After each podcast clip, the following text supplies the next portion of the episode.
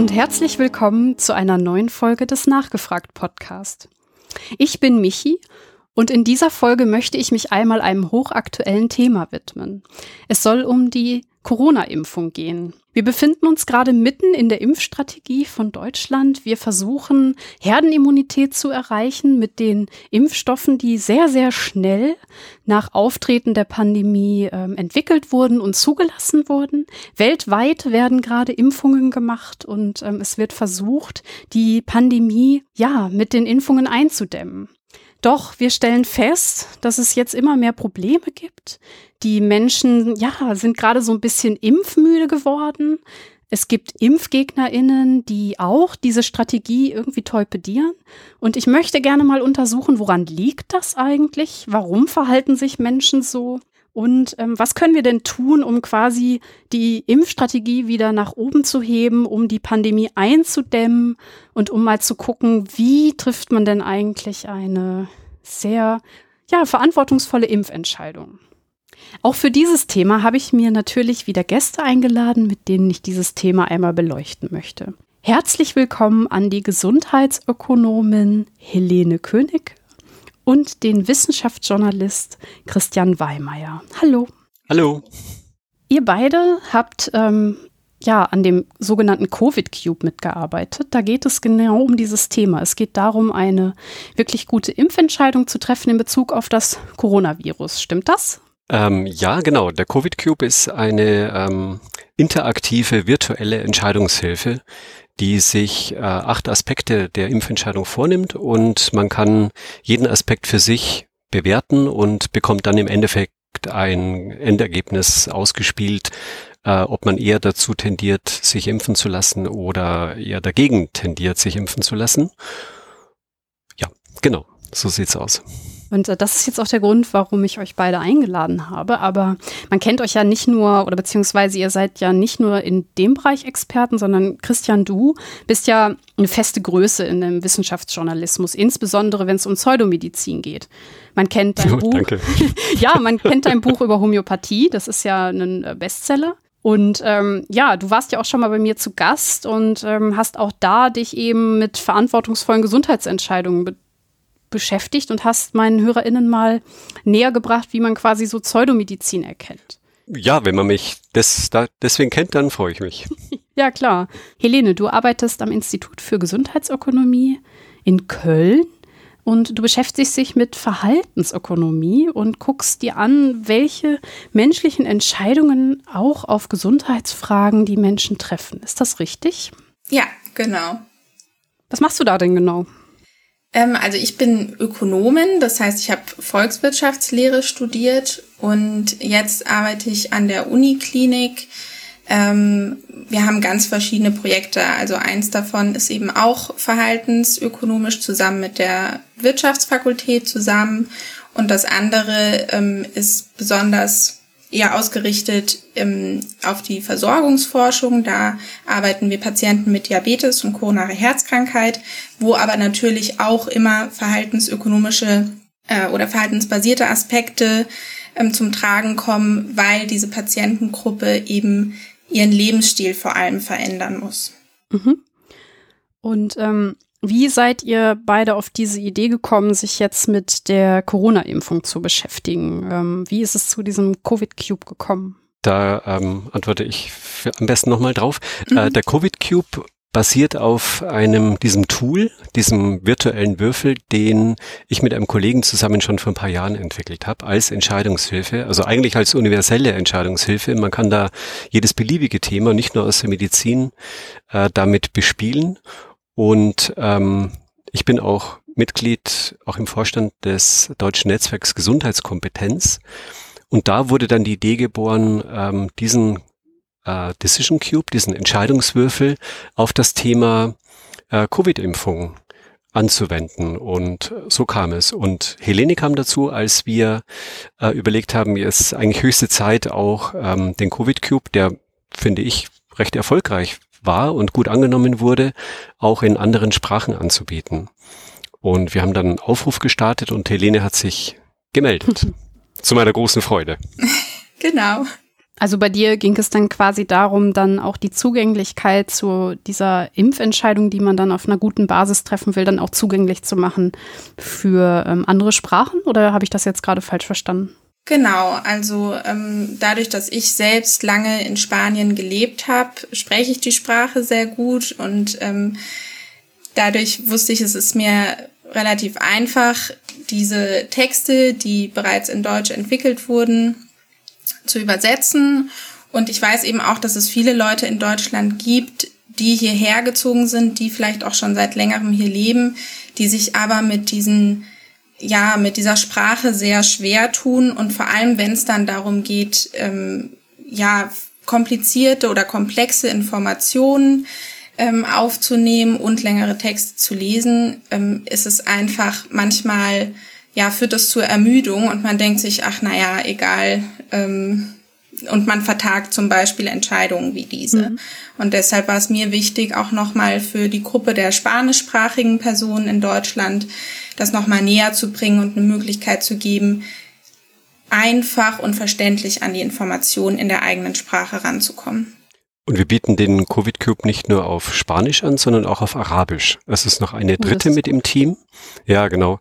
Äh, Hala Altavil, mhm. die den Cube dann entsprechend ins Arabische übersetzt. Und was wirklich toll ist, dass die beiden da so super mitmachen, äh, ist, dass es ja mit der einmaligen Übersetzung nicht getan ist. Also bei diesem Thema, das sich täglich eigentlich weiterentwickelt, ja. ähm, können wir überhaupt nur eine sinnvolle Information anbieten, wenn wir sie permanent updaten.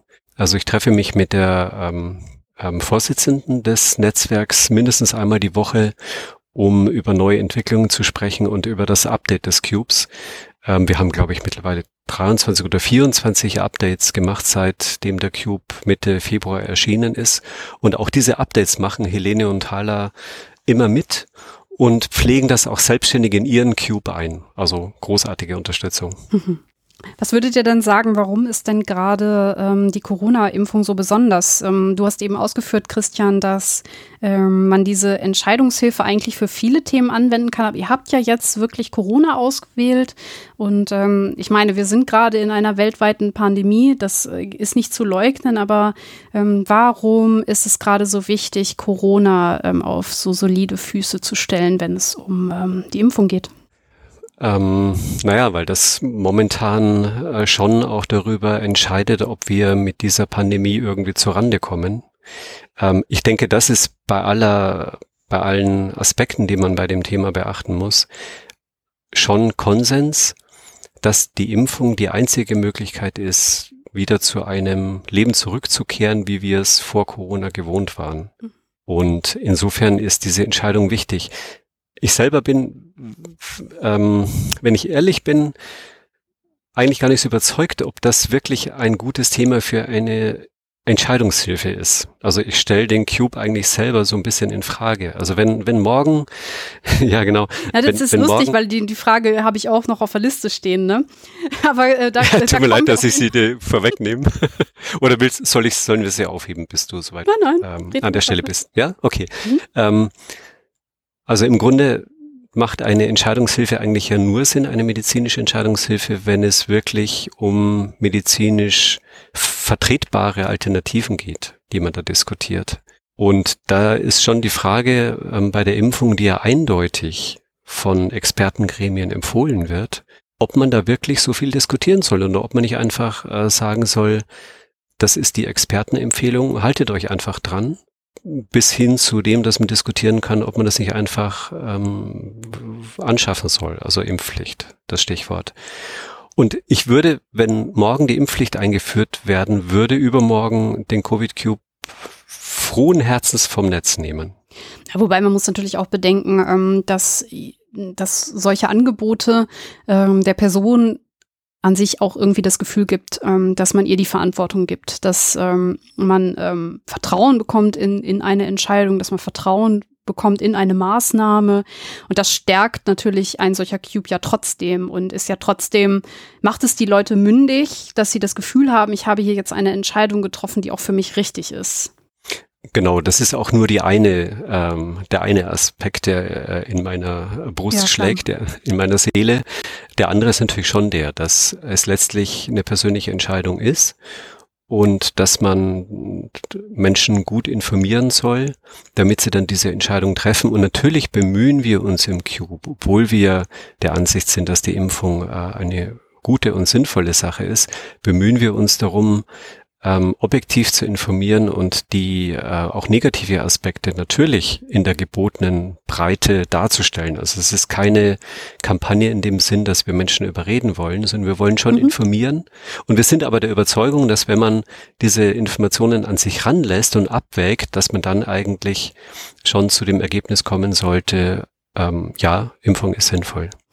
Wie würdest du denn sagen, ähm, ist denn im Moment der Stand der Ausbreitung? Also du hast jetzt schon die Impfung als ähm, eine sehr wichtige Maßnahme und Lösung für das Epidemiegeschehen genannt. Ähm, lass uns doch noch mal einen Schritt zurück machen und mal einmal über die Situation sprechen. Was ist denn so in den letzten anderthalb Jahren äh, passiert? Wo stehen wir gerade? Und ähm, ja, wie, wie steht es mit der Corona-Pandemie zum Zeitpunkt ähm, Anfang August 2021. Das ist der Zeitpunkt der Aufnahme. Man kann eigentlich nur konstatieren, dass wahnsinnig viel passiert ist. Das ist unglaublich. Ich habe mir jetzt nochmal im Vorfeld einen Podcast von dir angehört, auch zu Impfungen. Der ist, glaube ich, 2018 erschienen. Ja. Und da war halt noch so gar nicht von Corona die Rede. Noch nicht mal, als ihr dann bestimmte Impfstoffe diskutiert habt. Mhm. Da hieß es, ja, experimentell ist vielleicht so ein DNA-Impfstoff, wird ein bisschen geforscht. Und jetzt, drei Jahre später, haben wir eine weltweite Pandemie schon seit eineinhalb Jahren. Irre Maßnahmen. Die ganze Welt ist, ist äh, in Bewegung. Es gibt mehrere zugelassene Impfstoffe, die auf diesem neuen oder sogar noch neueren Verfahren basieren. Also mit einem Tempo hat sich hier die Situation geändert und ändert sich wöchentlich und täglich. Ähm, das ist unglaublich, äh, was hier gerade passiert. Und wenn du konkret nach der Situation momentan fragst, also vorherrschendes Thema ist, dass die Delta-Variante innerhalb mhm. von zwei Monaten komplett das Zepter übernommen hat, was das Problem mit sich bringt, dass auch viele Studien, die primär noch mit der Alpha oder mit der Ursprungsvariante ähm, zu tun hatten und in dieser Zeit, also von vor zwei Monaten oder von vor drei, vier Monaten äh, abgeschlossen wurden, eigentlich teilweise gar nicht mehr wirklich relevant sind. Äh, das macht die Situation noch so ein bisschen schwieriger, sie gerade zu beurteilen. Gibt es denn Erkenntnisse aus den Studien in Bezug auf die Impfungen, die noch gelten? Also ähm, wie ist deine Einschätzung zur Sicherheit der Impfstoffe Stand heute?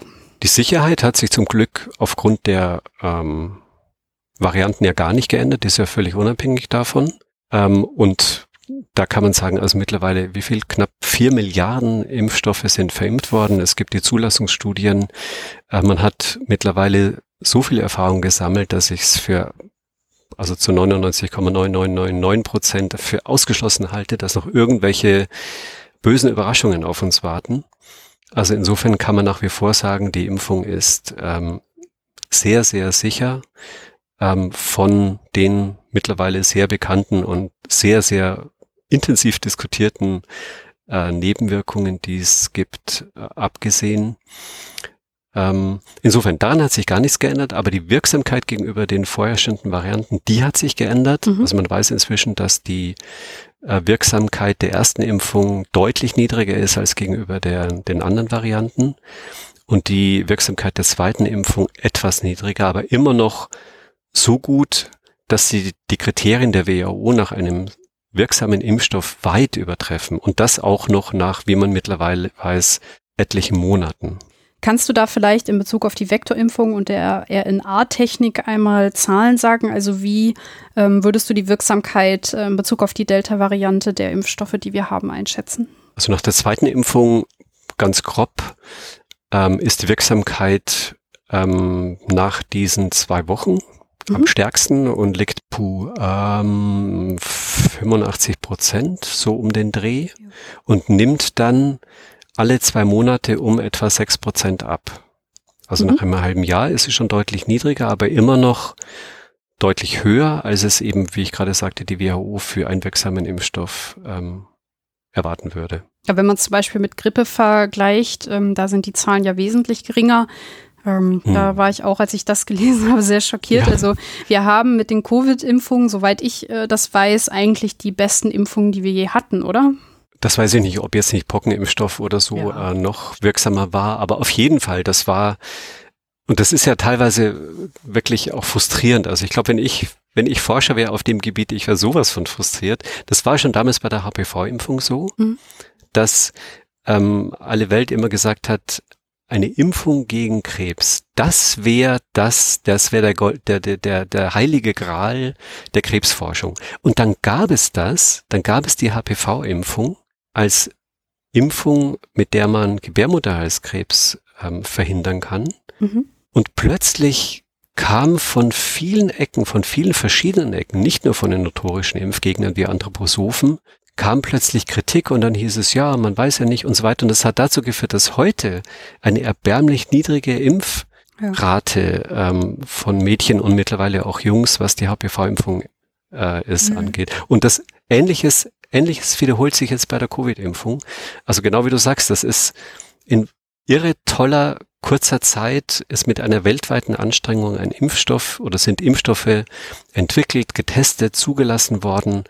Und dann gibt es diese, diese Mäkeleien und, und dann werden Nebenwirkungen, die einen von 100.000 Geimpften betreffen, rauf und runter diskutiert und man verliert aus den Augen, was das Ganze an Nutzen bringt. Also gerade heute war im Ärzteblatt ähm, eine Hochrechnung, dass die Impfungen allein in Deutschland wahrscheinlich 38.000 Menschenleben ja. gerettet haben.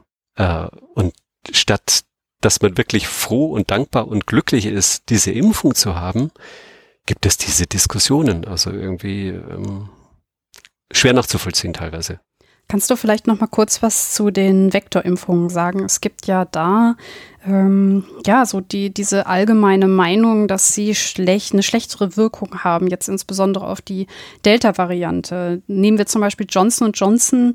Ähm, da gibt es halt schon Überlegungen, die auch aus meiner Sicht richtig sind, dass man noch mit einer ähm, RMA-Technik nachlegt, ähm, weil halt eben der Impfschutz nicht so hoch ist, wie er sein könnte. Wie schätzt du da die Situation ein? Das ist ja mittlerweile ohnehin die generelle Strategie, dass primär mit den ähm, mRNA-Impfstoffen geimpft werden sollte und Leute, die gab es ja schon vor etlichen Wochen die Empfehlung mhm. ähm, des Robert Koch Instituts der STIKO, ähm, dass auch Leute, die mit der ersten Impfung AstraZeneca hatten, äh, mit der zweiten dann einen mRNA-Impfstoff bekommen sollten. Also diese Kreuzimmunisierung mhm. ist ja momentan ohnehin der Standard. Also ich denke, Astra, das haben wir auch beim Covid-Cube gemerkt, wir haben ganz viele Stellen über Astra, die wir vorher mühsam recherchiert und geschrieben haben und die Helene und Hala mühsam übersetzt haben, habe ich bei der, beim vorletzten Update, glaube ich, wirklich großflächig gestrichen, weil der einfach kaum noch eine Rolle mhm. spielt. Also ich kann nur sagen, ähm, jetzt anekdotisch natürlich, ähm, auf dem Dorf bei meinen Eltern hat der Arzt, ähm, das ist gerade erst vor zwei Wochen gewesen, hat er gesagt, so nee, also wir bleiben bei Vektorimpfung, erst Zweitimpfung, sowas mache ich nicht.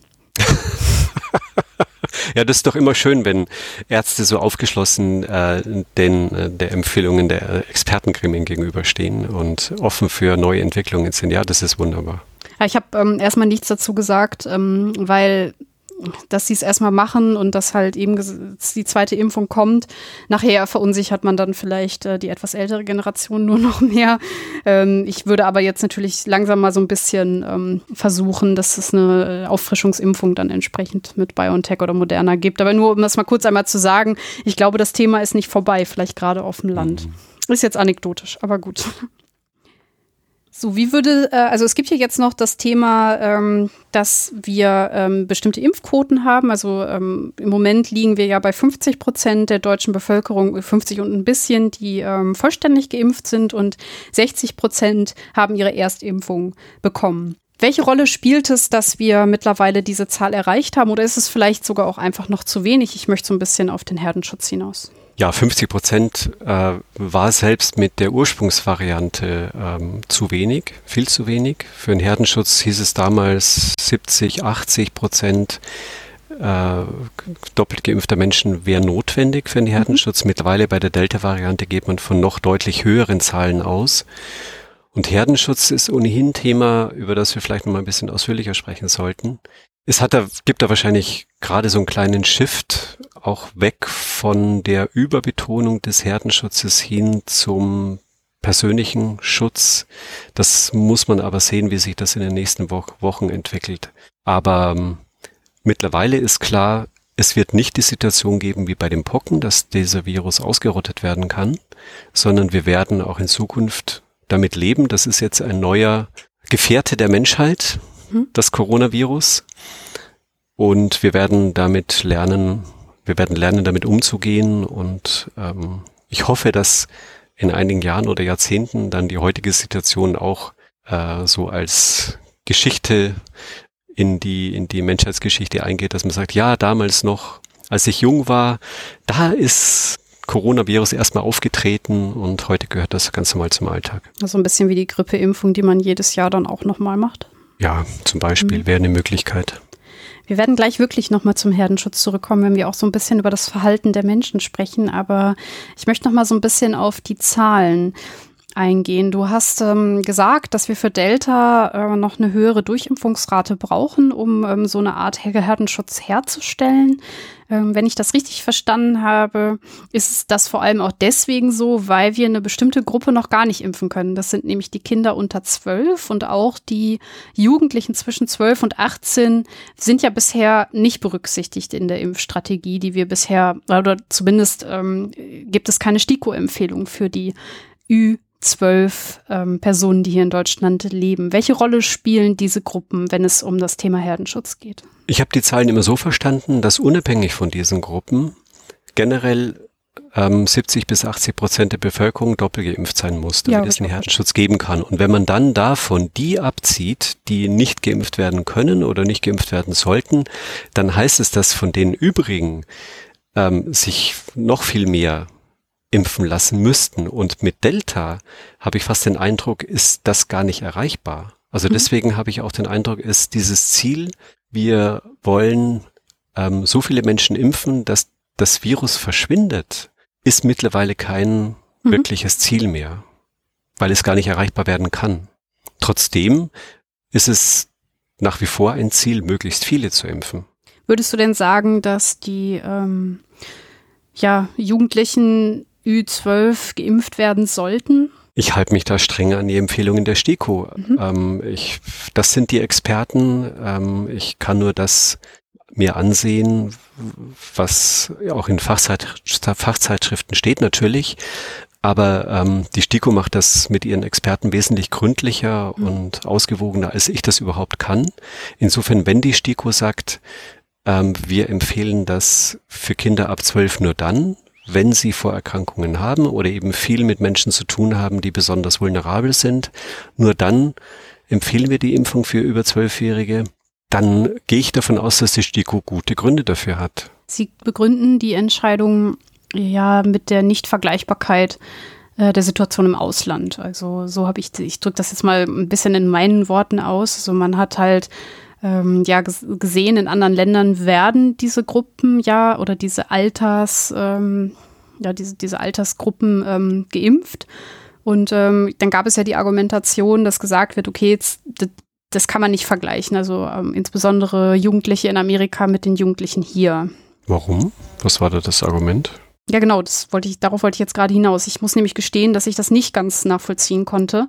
Und äh, deswegen fällt es mir ein bisschen schwer, diese STIKO-Empfehlungen nachzuvollziehen. Jetzt einfach, um meine Meinung mal zu sagen. Hm. Ähm, und deswegen wollte ich einmal so nachfragen, okay, also ähm, es gibt ja jetzt gerade so das Problem, dass so ein bisschen äh, die Politik sagt, okay, nee, wir wollen die plus zwölfjährigen impfen. Und die STIKO-Empfehlung steht da ja so ein bisschen dagegen. Ähm, hm.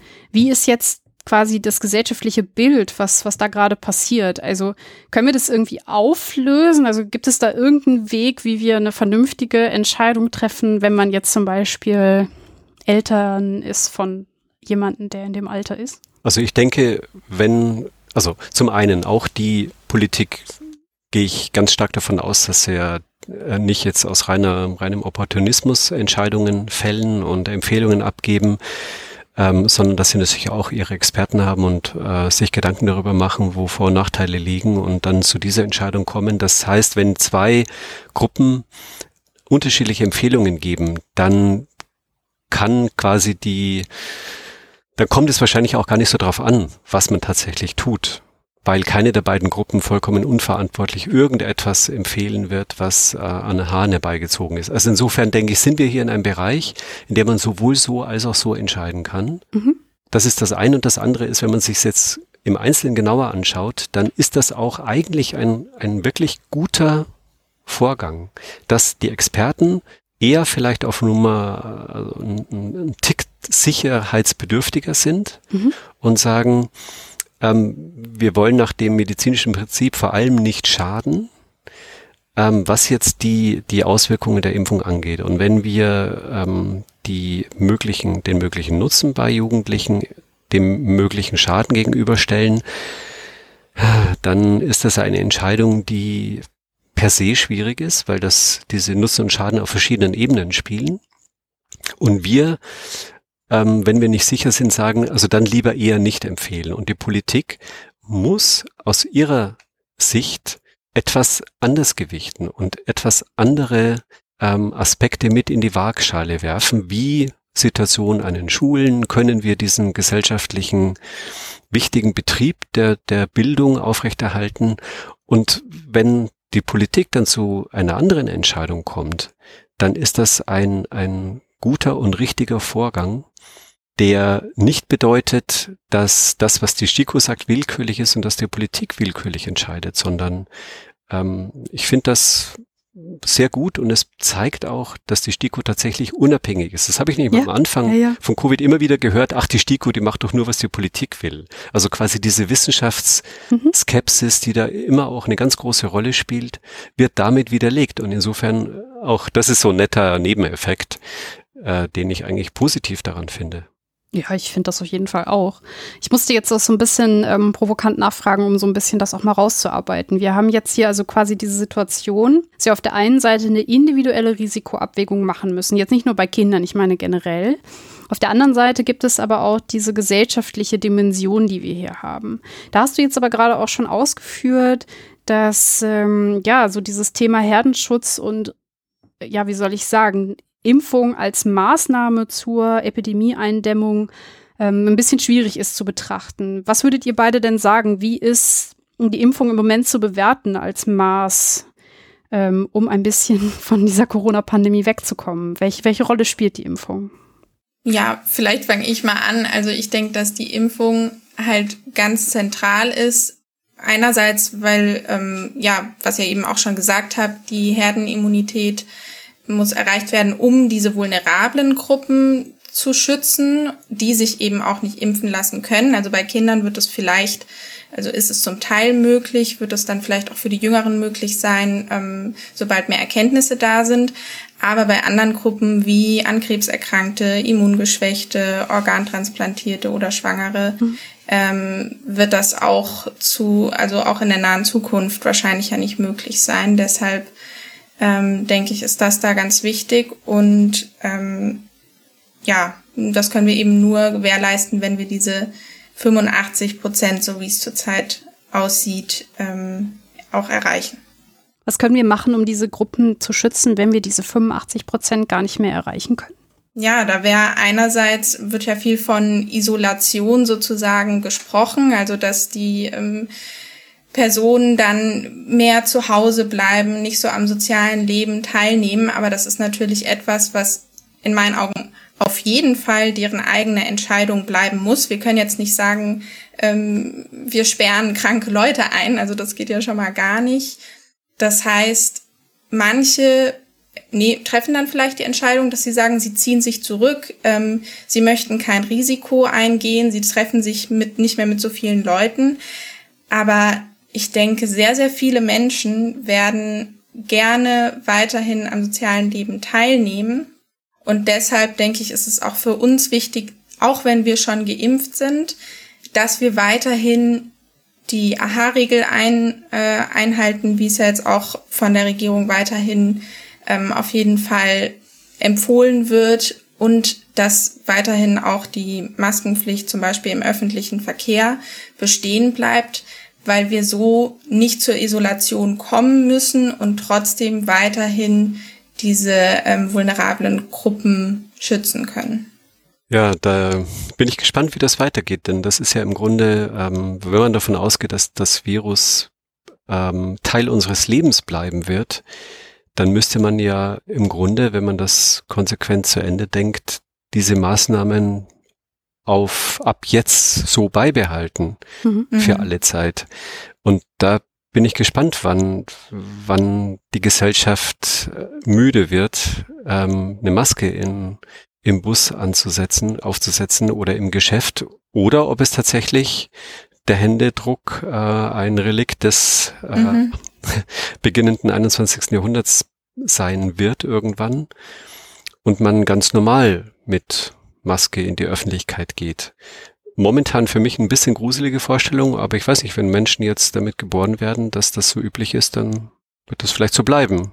Weiß nicht ähm, wie sich das entwickeln wird. Würdet ihr sagen, dass davon auszugehen ist, dass wenn wir den Heldenschutz nicht erreichen, dass wir dann ja quasi, jeder sich dann infizieren wird? Das ist ja gerade in der Politik ähm, ja halt auch so vertreten. Also, dass wir dann halt quasi durchseuchen, um jetzt mal dieses fiese Wort zu benutzen. Ja, zumindest die, die eben jetzt nicht geimpft sind. Und ich denke, bei uns Geimpften, es besteht ja trotzdem eine Möglichkeit, ähm, dass man sich infiziert.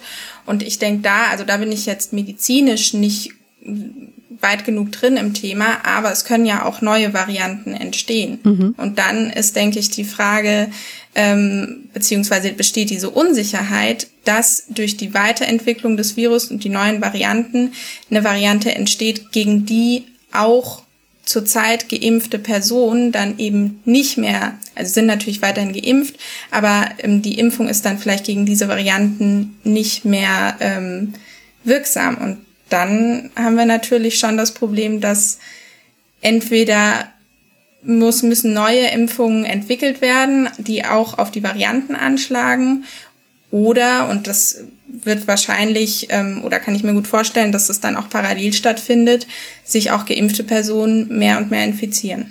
Ja.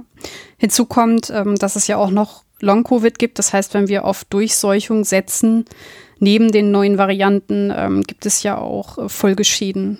Ja, auf jeden Fall. Aber no, noch, noch kurz zu dem, was äh, wir gerade besprochen haben. Ähm, weil du fragtest, wird dann irgendwann jeder, der nicht geimpft ist, ähm, sich damit anstecken. Ja, mhm. denke ich, das wird die Konsequenz sein. Das macht auch diese Abwägung so schwierig, der von Nutzen und Schaden. Ähm, denn eine Impfung ist ein, birgt die Möglichkeit eines kurzfristigen Schadens, während äh, wenn man nicht geimpft ist, dann ist die Wahrscheinlichkeit, dass man sich ansteckt und vor allem auch einen schweren Verlauf hat, ja. eben wesentlich größer und über einen Zeitraum, der im Grunde unlimitiert ist. Und wenn wir davon ausgehen, dass wir den Herdenschutz nicht erreichen werden, und davon gehe ich definitiv aus, und 85 Prozent erscheint mir für Delta, ich weiß gar nicht, ist das so? Sind das die Zahlen für die Delta-Variante? Ich dachte, das sind noch höher. Ähm, also, dass wir die auch ähm, nicht, nicht erreichen werden. Definitiv. Ich werde ich werd in die Shownotes ähm, Belege geben und das auch nochmal nachschauen. Ich bin auch der Meinung, dass es 85 Prozent waren. Wenn man die Kinder mit einbezieht, die nicht geimpft werden können, ähm, dann rechnet sich das hoch auf irgendeinen Wert über 90. Ähm, HörerInnen, falls ihr euch da genauer informieren wollt, ich werde Links in die Shownotes geben.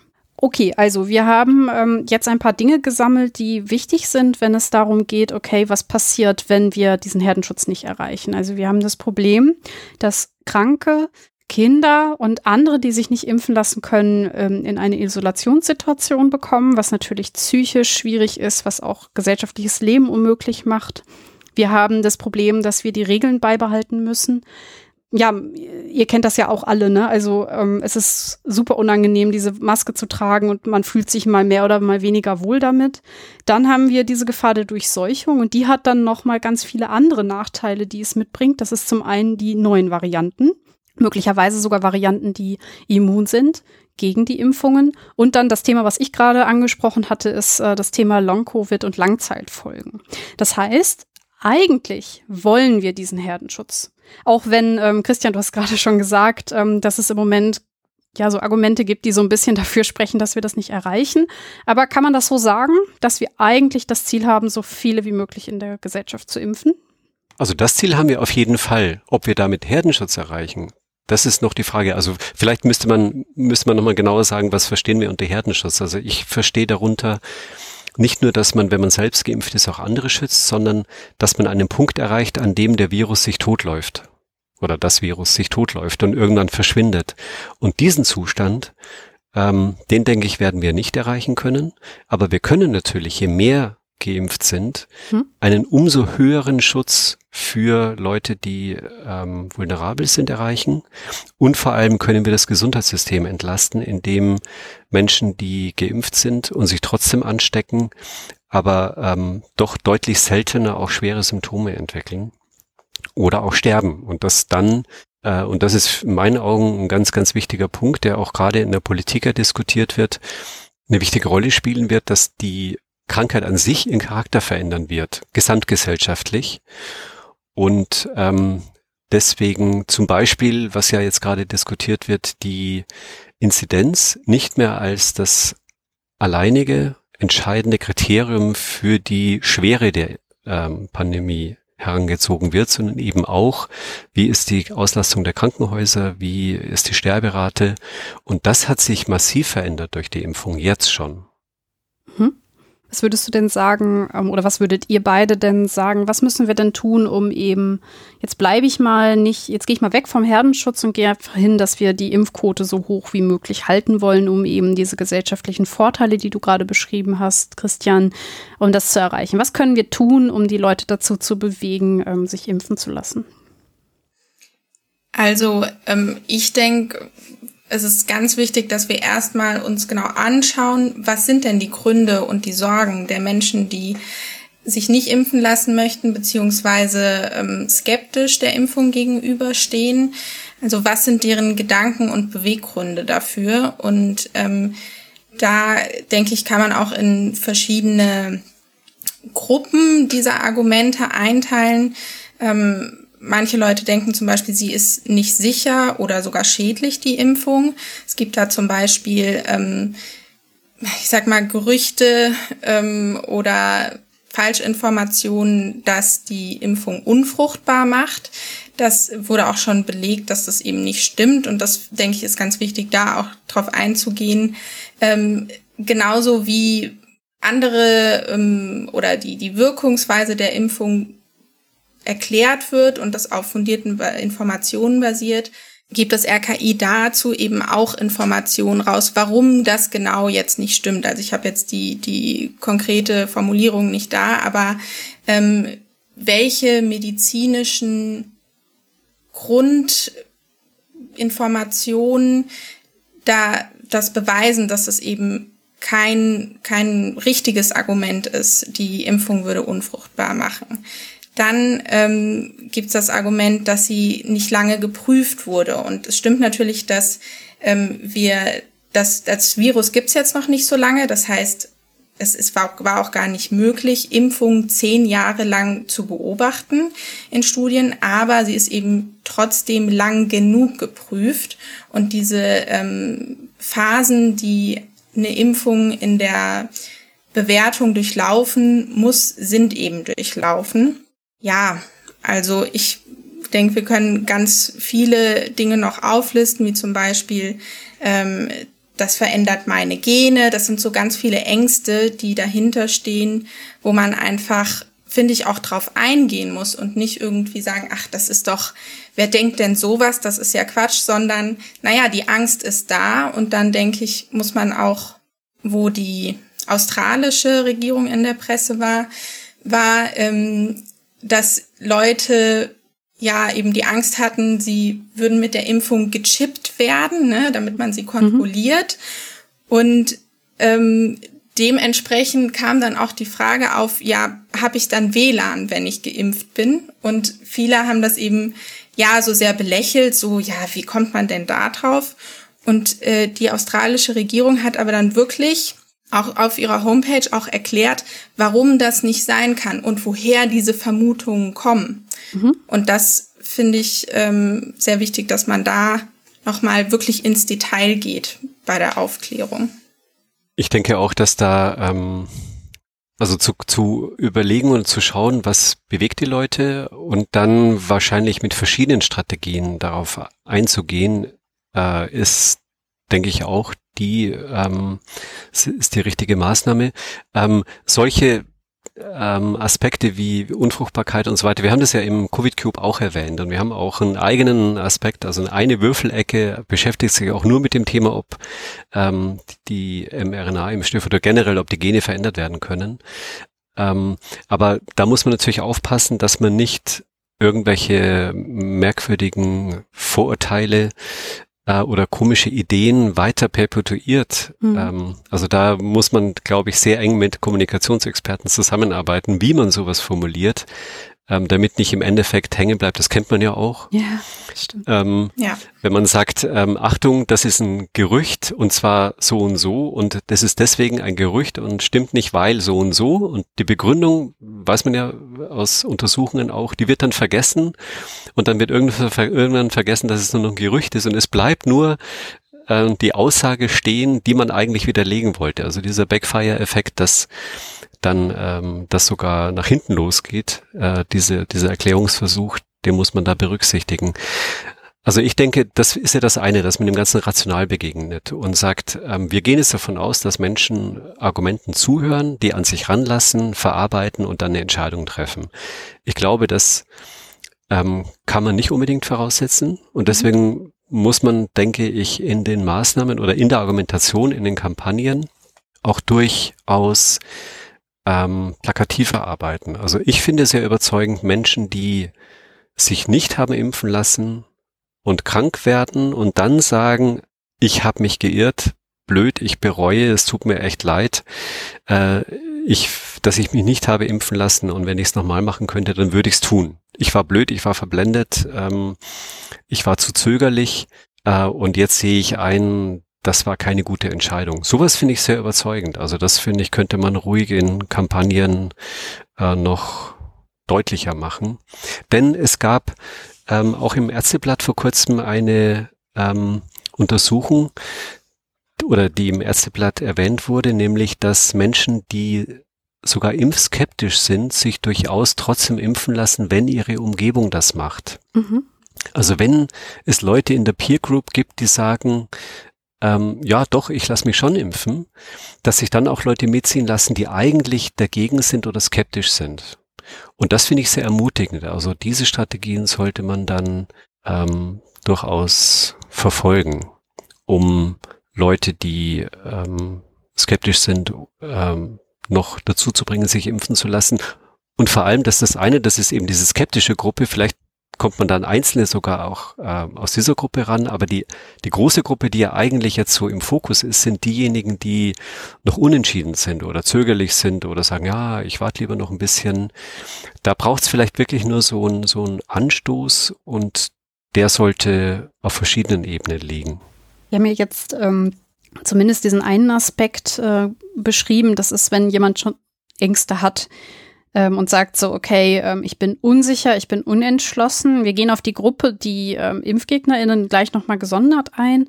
Glaubt ihr denn, dass es sehr häufig Ängste sind oder gibt es da noch andere Gründe? Ich will so ein bisschen auf dieses ähm, äh, die Hürde oder also dass, dass es große Hürden gibt, äh, den Termin zu machen, ähm, auf Faulheit hinaus oder dass man aus, ähm, weil man vielleicht in den Urlaub fährt oder so, den Zweitermin sausen lässt. Ähm, ist das auch eine äh, Gruppe, die im Moment gerade problematisch ist?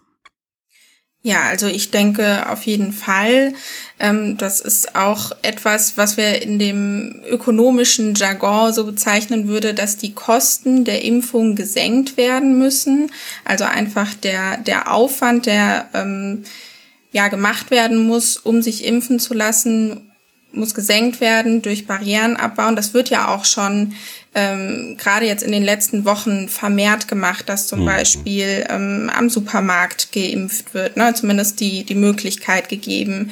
Ähm, es gibt mobile Impfbusse, an den Unternehmen kann vermehrt geimpft werden und eben auch Barrieren abbauen, dadurch, dass die Sprachen oder die Möglichkeit der Sprachen, in der man ähm, auch vor Ort bei der Impfung informiert werden kann und ähm, Fragen beantwortet ähm, bekommen kann, dass dafür gesorgt wird, dass es da ein breiteres Angebot gibt.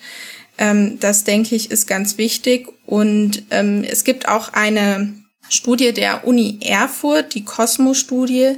Das ist eine Befragung, auch ähm, tatsächlich eine repräsentative Fra Befragung in Deutschland, die auch sagt, dass 30 bis 40 der zögerlichen Personen eben dadurch gut erreicht werden können. Also niederschwellige Angebote vor Ort, Apotheken, Impfbus etc. Sieht man denn, ähm, also du hast gerade beschrieben, dass einige dieser Maßnahmen schon umgesetzt werden und dass man das immer öfter sieht. Sieht man das in den Zahlen? Also nützt das im Moment was? Also ich habe ja jetzt eben mal so vorausgesetzt, dass der Impfwelle etwas nachlässt. Das würde ich jetzt gerne erstmal einmal besprechen. Ist das denn überhaupt so? Und wenn ja, ähm, sind die Maßnahmen, die ähm, ihr gerade beschrieben habt, erfolgreich? Also ähm, bei diesen Befragungen ist es halt so, dass die in, in Wellen stattfinden. Das heißt nur alle paar Wochen, so dass wir ähm, hier jetzt eben, oder zumindest sind mir da keine Zahlen bekannt, wo man schon sehen kann, ob das wirklich auf großer Skala einen Effekt hat. Allerdings ähm, ist es schon so, dass die, die Leute vor Ort, die Impfteams berichten, dass das gut angenommen wird, dass viele Leute kommen. Also ähm, es geht in die richtige Richtung, denke ich. Ich weiß nicht, Christian, vielleicht kannst du da noch mal mehr zu sagen. Ja, also ich habe gerade ähm, gelesen, dass schon die Impfbereitschaft oder die, die Anzahl der Impfungen in letzter Zeit etwas zurückgegangen ist, aber jetzt gerade in den letzten Tagen wieder etwas angestiegen ist. Mhm. Ähm, woran das liegt, denke ich, kann man im Einzelnen nicht unbedingt ähm, stichhaltig nachvollziehen, aber das stimmt immerhin hoffnungsvoll, dass es schon weitergeht. Äh, ich denke auch, letztlich muss es eine Mixstrategie sein aus es den Menschen leichter machen und gleichzeitig aber auch direkte und indirekten Nutzen zu erhöhen. Eben, was ja auch gerade diskutiert wird, Erleichterungen für Geimpfte und Erschwernisse für Nicht-Geimpfte, dass man sagt, so jetzt bin ich schon wieder nicht in das Restaurant gekommen, jetzt reicht's mir, jetzt lasse ich mich doch impfen. Ich wollte eigentlich noch ein bisschen warten, aber jetzt mache ich das so in der Art. Und dazu kommt, äh, ein, ein wichtiger Punkt, der war gerade im Journal of American Medical Association beschrieben, dass Menschen ähm, sich an also eine, eine Laien-Epidemiologie heranziehen, wenn sie Vor- und Nachteile von etwas bewerten. Also dass sie sagen, ich kenne jemanden, der hatte Covid und dem ging es ganz schlecht dann das will ich nicht, da lasse ich mich impfen. Oder auch das Gegenteil, dass jemand sagt, äh, ich kenne jemanden, der hat Covid gehabt und das hat dem gar nicht weiter geschadet. Also warum soll ich mich jetzt impfen lassen? So, und äh, dass man das auch bei den Argumenten äh, mehr betont.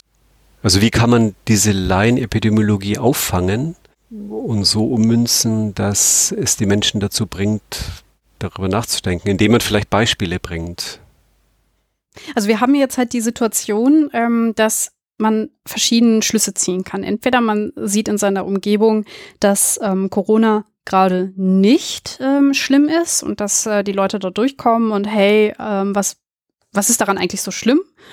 Oder man äh, sieht es halt, äh, vielleicht hat man sogar Todesfälle in der Familie und ähm, lässt sich davon halt beeinflussen und sagt, oh, okay, ich muss das jetzt doch machen das sind die zwei Möglichkeiten, die, die jetzt da vorherrschen. Und was wir ja eigentlich wollen, ist, dass wir auch die Leute, die ähm, vielleicht einen milden Verlauf sehen, ähm, dass sie trotzdem erkennen, dass es auch andere Fälle gibt. Und jetzt war meine Idee, hm. dass man halt sagen kann, okay, also wir müssen auch in den Kampagnen äh, weniger auf diese rationale Ebene gehen, sondern vielleicht hm. auch sagen, okay, also ähm, bei ja. dir war es jetzt nicht so, aber ähm, es gibt dann doch, ähm, also äh, zum Beispiel eine Doku machen über die Situation im Gesundheitssystem, ähm, dass man Ärzte befragt, dass man ÄrztInnen befragt, dass man da irgendwie weiterkommt und halt den Leuten auch klar macht, was, was da gerade gesellschaftlich passiert. Mhm. Hm, genau, das und also die, die, was Covid anrichten kann, ist ja der eine Aspekt, den man aus dieser laienepidemiologischen Perspektive betrachten kann, aber auch was die Impfung äh, bewirken kann. Also dass man eben ganz Horrorstories aus seinem Bekanntenkreis hat, wie schlecht es den Leuten ging und dass sogar Arzt gerufen werden musste, weil die Impfnebenwirkungen so stark waren. Ja, dass man da mit entsprechenden ähm, Beispielen diese Bedenken auffängt und auch in den entsprechenden Kontext einordnet, dass man sagt, ja, diese Fälle gibt es, sie sind aber ganz selten. Zum Beispiel wäre eine Möglichkeit. Können denn Menschen das, also sowas wie selten einordnen? Psychologisch? Ist, glaube ich, super schwierig, oder? Helene, was meinst du? kann man selten, kann man selten kapieren? Ja, also ich denke, die, die Begrifflichkeit natürlich dann nicht, wenn man, wenn man es detailliert wirklich ähm, vermitteln will, dann muss man, denke ich, auch Zahlen nennen. Aber für nicht alle Leute sind Zahlen ja auch wirklich so begreif, also was heißt mhm. begreiflich oder halt ja. nicht so visuell.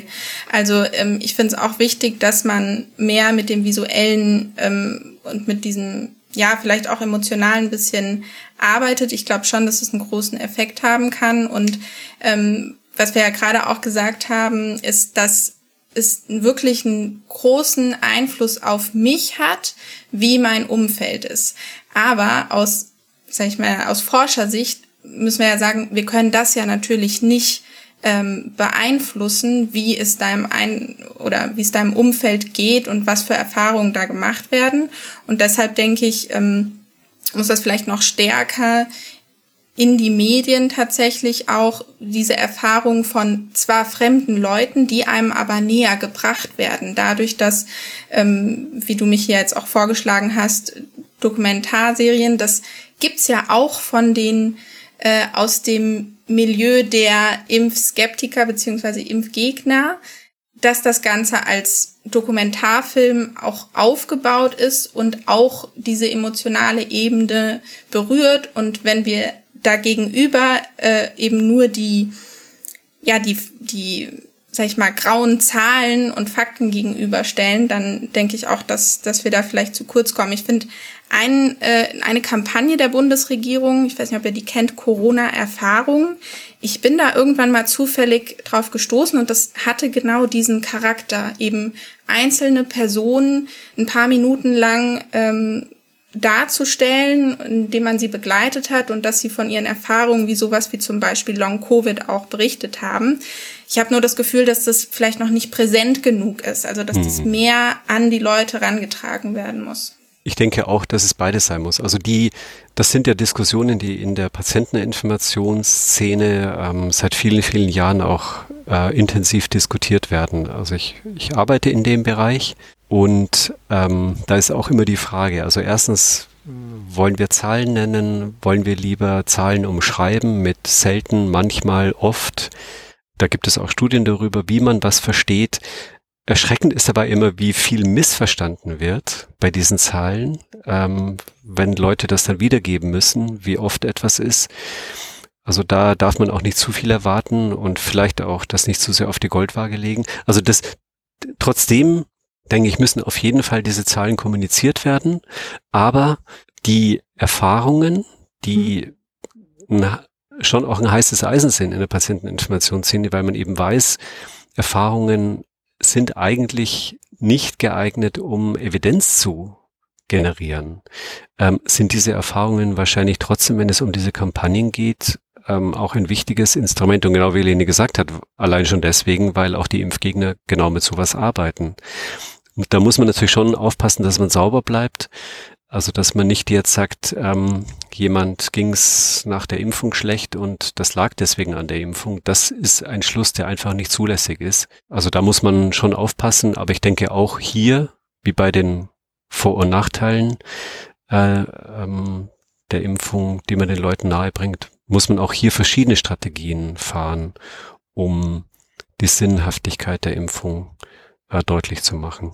Ihr hattet jetzt beide schon so ein bisschen ähm, die Möglichkeit äh, angesprochen, dass man indirekt auch fort, also beziehungsweise, dass man auf eine Impfpflicht geht und dass man halt Vorteile davon hat und so ein bisschen halt sagt, okay, also wenn du dich nicht impfen lässt, dann ähm, kannst du irgendwann nirgendwo mehr hingehen, was eine gewisse Form des Druckes ist. Äh, also diesmal versucht man dann nicht die ähm, Person ähm, zu überzeugen, sondern man übt entweder direkt oder indirekt Druck aus. Was haltet ihr denn von der Maßnahme? Super. also, ich glaube, da ähm, Gut, ähm, auch irgendwie. Ja, dann hätten wir das auch.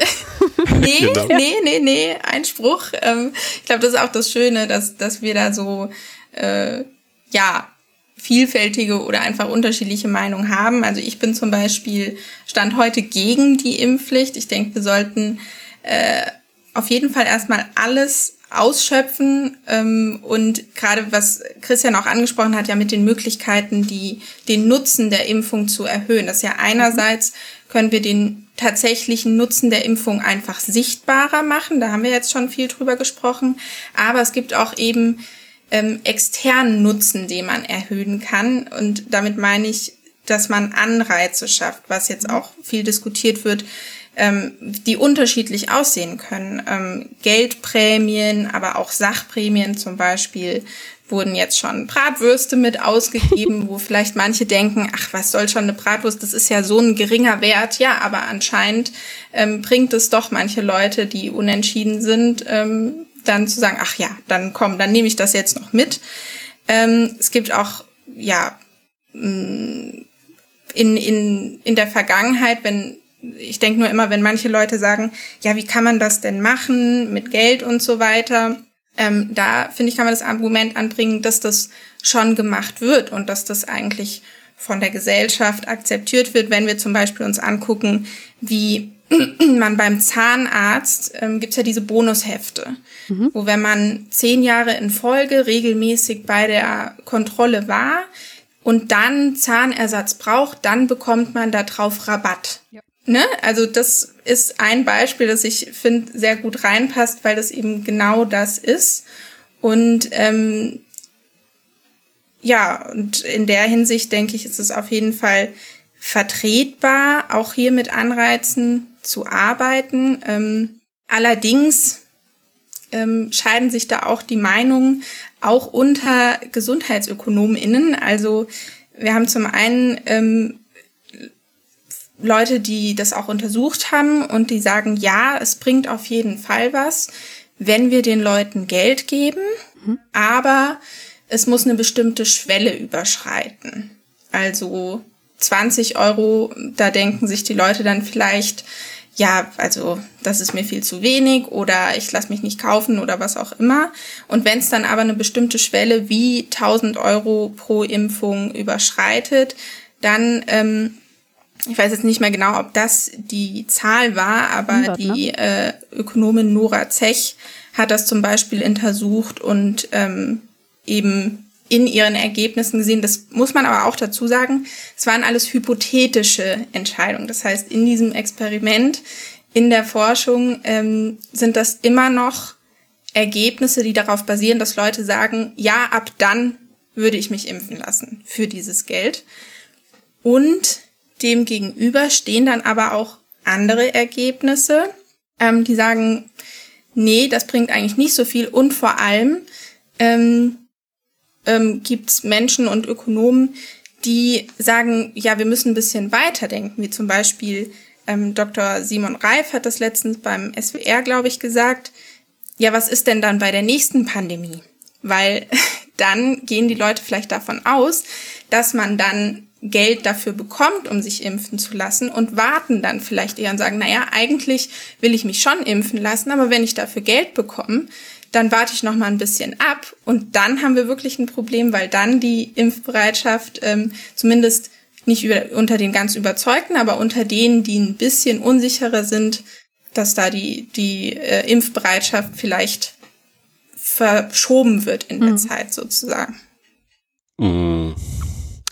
Also dann möchte ich aber bitte auch immer eine Bratwurst und ein Bier, wenn ich mich im Auto anschnalle oder wenn ich bei Rot nicht über die Straße gehe und so weiter. Also das ist doch ein Fass ohne Boden.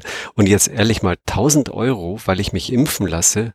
Hm, also ich, ich weiß nicht, also ich finde, das mag, mag vielleicht ähm, mit so Befragungen als sinnvolle Idee erscheinen. Aber erstens ist meines Wissens das in den USA, wo man das ja versucht hat, in manchen Bundesländern, hat das nicht funktioniert oder hat die ähm, Impfquote nicht wirklich stark erhöht und mhm. ähm, irgendwie, ich weiß nicht, in mir strebt sich, sträubt sich da was dagegen zu sagen, wenn man etwas tut, was gut für dich selber und gut für die Allgemeinheit ist und dann kriegst du eine Belohnung in Form von Geld oder Bratwürsten. Also das ja. sollte, finde ich, nur der, der allerletzte, allerletzte Möglichkeit sein, aber Also dann deine Hoffnung ist ja eigentlich, dass die gesellschaftlichen Gründe ähm, und dieses Verantwortungsbewusstsein äh, für eine größere Sache, ähm, dass das die Leute bewegt, äh, eine vernünftige Entscheidung zu treffen. Das ist ja auch so ein bisschen, du hast am Anfang gesagt, Gibt es für den Covid-Cube überhaupt eine Entscheidung, ja oder nein? Das ähm, stellen wir ja in Frage, also weil wir halt äh, die Wichtigkeit der Impfung per se ähm, halt nicht in Frage stellen. Die Frage ist halt, funktionieren Menschen so? Sind gesellschaftliche Gründe und vielleicht sogar auch etwas Abstraktes wie ähm, eine Krankheit, die ich gar nicht greifen kann, ausreichend, um ähm, diese vernünftige Entscheidung zu treffen. Und ähm, es ist halt super, super schwierig, äh, das anzunehmen, dass Menschen immer so vernünftig sind. Wir haben sehr, sehr viele Beispiele, wo eben Menschen, ja, diese Vernunft nicht so an den Tag legen. Auf der anderen Seite hat Helene gute Punkte genannt. Außerdem kommt noch der rechtliche Aspekt hinzu. Man muss ja auch, wenn man eine Freiheit einschränkt, also in dem Fall halt die Entscheidungsfreiheit, muss man halt überlegen, okay, ähm, haben wir schon alles versucht, um da ähm, diese Einschränkung vorzunehmen? Hm. Ja, also genau, also eine Impfpflicht für alle, das ist vielleicht wirklich auch keine sehr gute Idee. Ähm, gibt es ja auch Überlegungen, dass das dann erst recht Widerstand hervorrufen könnte und Leute dann total auf die Barrikaden gehen. Aber ich finde, man kann da trotzdem noch genauer hinschauen, dass man das vielleicht ja, auf, auf bestimmte Fall. Gruppen einschränkt. Also jemand, der im Gesundheitssystem arbeitet, das wurde ja auch schon diskutiert, dass man ähm, hier sehr wohl ähm, sagt, gut, die müssen nicht impfen lassen, aber dann dürfen sie halt nicht mehr ins Krankenhaus gehen, um hier Patienten zu versorgen. Ähm, also soweit finde ich, sollte man auf jeden Fall gehen. Und auch, was ein Freund von mir erzählte, der selber Arzt ist, das von anderen Ärzten kennt, die wirklich agitieren gegen die Impfung. Und so jemand gehört einfach aus dem Verkehr gezogen. Also das, ähm, dann wird die Freiheit der Ärztinnen und Ärzte missbraucht, äh, wenn sie ähm, dann gegen eine, eine allgemeine ähm, Empfehlung agieren und Menschen verunsichern und ihnen aktiv davon abraten in ihrer Eigenschaft als Ärztin oder Arzt. Und das finde ich, da müsste zum Beispiel die ähm, müssten die kassenärztlichen Vereinigungen oder die, Ärz äh, die, die ähm, Ärztekammern ähm, ganz massiv vorgehen. Das würde, finde ich, auch schon einiges bringen. Und so viele kleine Schritte könnte man durchaus anstreben und dann, ja, muss man ja nicht den allerletzten Schritt gehen, eine allgemeine Impfpflicht einzuführen. Ja, das heißt, wir haben also hier eine Situation, wo wir wirklich viele Facetten abwägen müssen und auch die Kampagne Unentschlossene zu überzeugen, ist nicht einfach, aber da gibt es verschiedenste Facetten, die gemacht werden können, die zum Teil auch schon gemacht werden. Wir haben jetzt aber auch schon angesprochen, dass es noch eine Gruppe gibt, ähm, die ein bisschen schwerer, ich nenne es jetzt mal zu knacken ist, und zwar die ImpfgegnerInnen. Also diese Personen, die bewusst sagen, ich werde mich nicht impfen lassen, ich will mich nicht impfen lassen, ich bin gegen das Impfen, vielleicht sogar im Allgemeinen. Wie würdet ihr denn sagen, ähm, welche Rolle spielt diese Gruppe denn ähm, derzeit, wenn es um die Impfstrategie in Bezug auf die Corona-Bekämpfung geht? Also um, um so mal die Größenordnung vielleicht einzuschätzen, ich weiß nicht, ob wir das jetzt schon erwähnt hatten, aber ähm, auch Ergebnisse der Cosmo-Studie sagen eben, dass sich zehn Prozent ähm, der Bevölkerung nicht impfen lassen wollen, also der, die geimpft werden könnten. Und das ist natürlich schon ähm, nicht wahnsinnig viel, aber auch nicht sehr wenig. Ähm, ich denke eigentlich, dass es sehr schwer sein wird, diese zu erreichen, weswegen wir auch schon gesagt haben, so stückchenweise herangehen, also erstmal die abholen, die unentschlossen sind, dann vielleicht ähm, die, die ein bisschen skeptischer sind. Ähm, ich glaube, und das ist jetzt eher eine persönliche Meinung, dass bei einigen Menschen, die wirklich strikt gegen die Impfung sind, ähm, dass sich dahinter eben mehr verbirgt wahrscheinlich als jetzt ähm, die Angst vor der Impfung selbst, sondern mhm. dass es auch so ein bisschen, naja, Misstrauen gegenüber der Regierung zum Beispiel ist oder einfach äh, eine Unzufriedenheit mit ähm, der, der eigenen persönlichen Situation allgemein. Wenn man dann getriggert wird von zum Beispiel Verschwörungstheorien, die sagen ja, der Staat ist an allem schuld und die wollen euch nur und so weiter und so fort, dann glaube ich, hat man halt selbst einen Schuldigen für die komplette eigene Situation ja. gefunden. Und das, ähm, da vermag ich nicht zu sagen, wie man da ähm, am besten anknüpfen kann. Aber ich glaube, es ist wichtig, zumindest die Möglichkeit in Betracht zu ziehen, dass das Ganze tiefer geht und dass man da vielleicht woanders noch nach ähm, Gründen und auch Möglichkeiten suchen muss. Ich denke auch, dass die wirklichen Hardcore äh, Impfskeptiker und Impfgegner, die zum Beispiel, weil sie ähm, orthodoxe Steiner-Anhänger, also Anthroposophen sind und davon ausgehen, dass ein Mensch ähm, das alles durchmachen muss, um ähm, dann den rechten Weg einzuschlagen.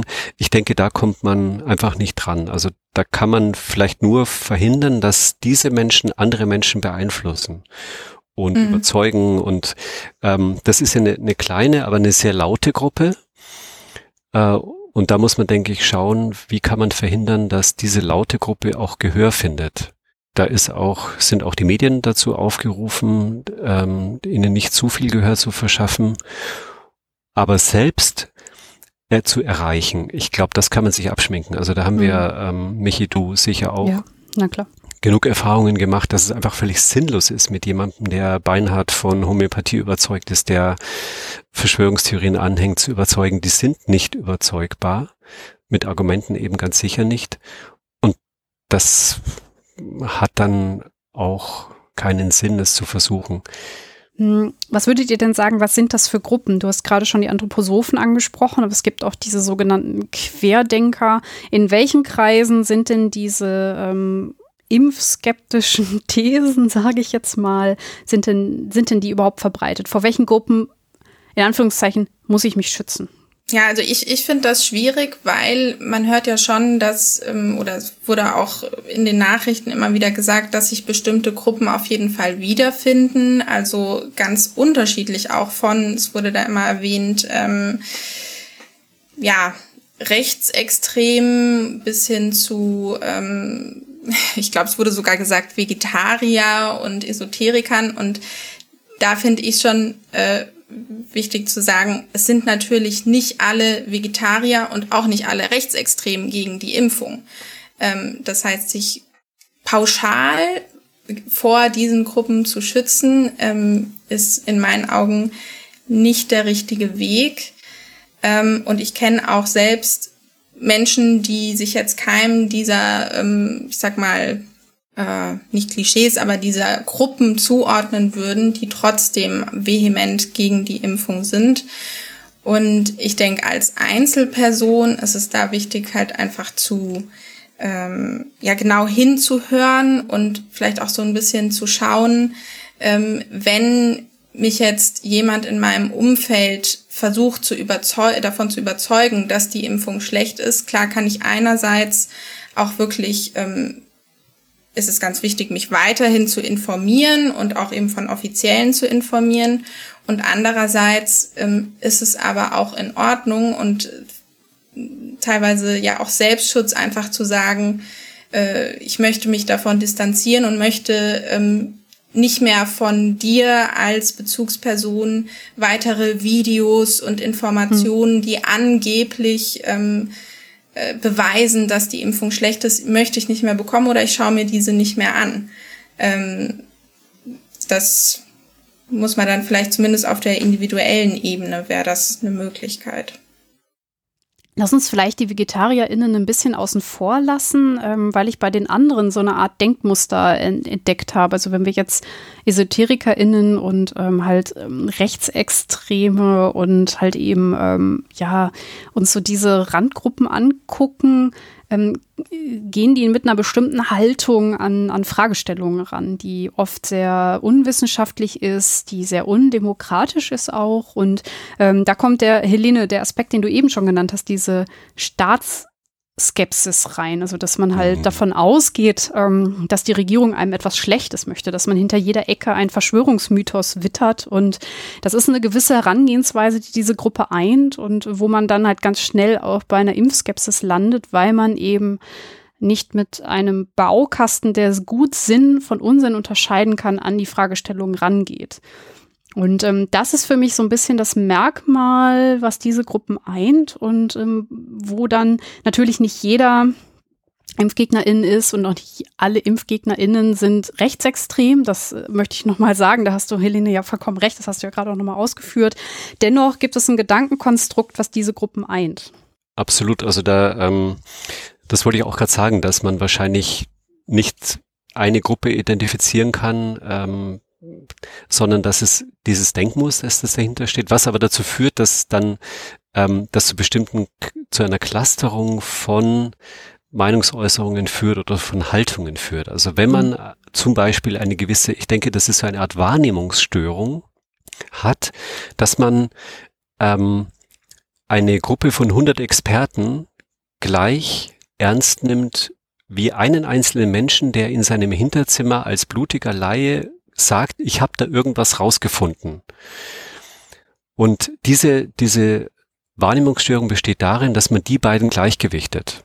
Und wie du es schon du gerade gesagt hast, Michi, also dieses Misstrauen gegenüber der Regierung oder von Experten, Misstrauen gegenüber Experten, Misstrauen gegenüber der Wissenschaft, ähm, dass das dann eben zu solchen Haltungen führen kann und jemand, der diese Grundhaltung hat, ähm, ist natürlich anfällig dafür, permanent auszubrechen aus dem, was eigentlich vernünftig wäre. Ähm, insofern denke ich auch, kann man nur auf so ähm, bestimmte ähm, Begriffe reagieren und da sofort hellhörig werden und da müssen alle Alarmglocken schrillen, dass man dann sagt, oh, ähm, bei der Meinung muss ich jetzt vorsichtig sein. Also wenn jemand zum Beispiel nicht die Institutionen zitiert, sondern irgendwelche einzelne Menschen irgendwo, die irgendwelche Expertisen haben sollen und die haben auch gesagt, dass so zum Beispiel. Aber ähm, da gibt es ja sicher noch etliche andere Merkmale, die so als hm. Alarmsignale ähm, dienen können. Mhm. Und es gibt ja aber auch tatsächlich schon, ähm, ja, wovon ich vorhin so ein bisschen gesprochen hatte, so Dokumentarfilme, so werden sie zumindest dargestellt, wo ähm, trotzdem auch naja, Experten oder eben ähm, nicht so wirklich Experten, aber Leute aufgeführt werden, die einen Doktortitel haben, die mhm. ähm, zumindest angeblich in einer Klinik arbeiten. Und da finde ich, ich habe mir das einmal angeschaut, das war wirklich, ich glaube, das ging drei Stunden lang und es wurden, wollte auch mit einer Fülle von Informationen eben deutlich gemacht werden, ähm, dass das alles bewiesen ist, ähm, hm. dass die Impfung nicht wirksam ist, schlecht ist und so weiter. Und da habe ich gemerkt, dass man auf so ähm, in dieser Darstellung auf Kleinigkeiten achten kann.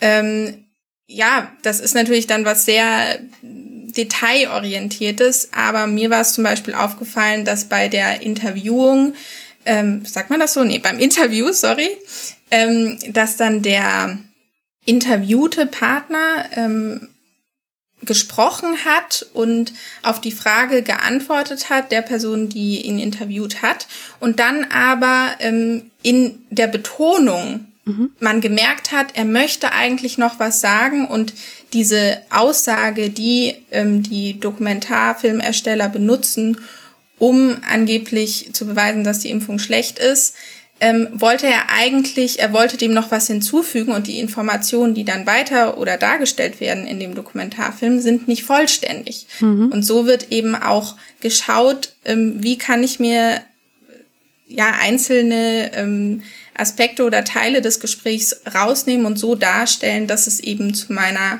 oder zu der Erzeugung, äh, zu der Überzeugung, Entschuldigung, desjenigen passt, der diese, äh, diese Meinung dann vermitteln möchte. Würdet ihr denn sagen, dass äh, diese Gruppen, die mit diesen Methoden ja jetzt quasi ähm, ja, der Impfung entgegenstehen und dann halt da vielleicht auch Schaden mit anrichten, ähm, Helene, du hast gesagt, es sind ungefähr 10 Prozent, sind die Mitschuld oder hauptschuldig daran, dass ähm, ja, es jetzt gerade so schwierig aussieht in Bezug auf unsere Impfquote? Oder sind das dann doch eher die Unentschlossenen, die, wo wir eben schon so rausgearbeitet haben, eher Ängste und vielleicht, ich nenne das jetzt mal Hürden und Faulheit eine Rolle spielen? Naja, aber warum sind die denn unentschlossen? Das kann ja genau der Grund sein, dass sie eben mal hier gehört haben, mal da gehört haben und sa sagen, ja, ich bin ja kein Impfskeptiker und ich bin erst recht kein Querdenker, aber ähm, so sicher ist man's, weiß man es ja doch nicht. Also ist es dann eben doch letztlich die entscheidende Skepsis gegenüber den Experten, die zur Impfung raten, dass ähm, man dann eben doch sagt, ich warte lieber noch ein bisschen.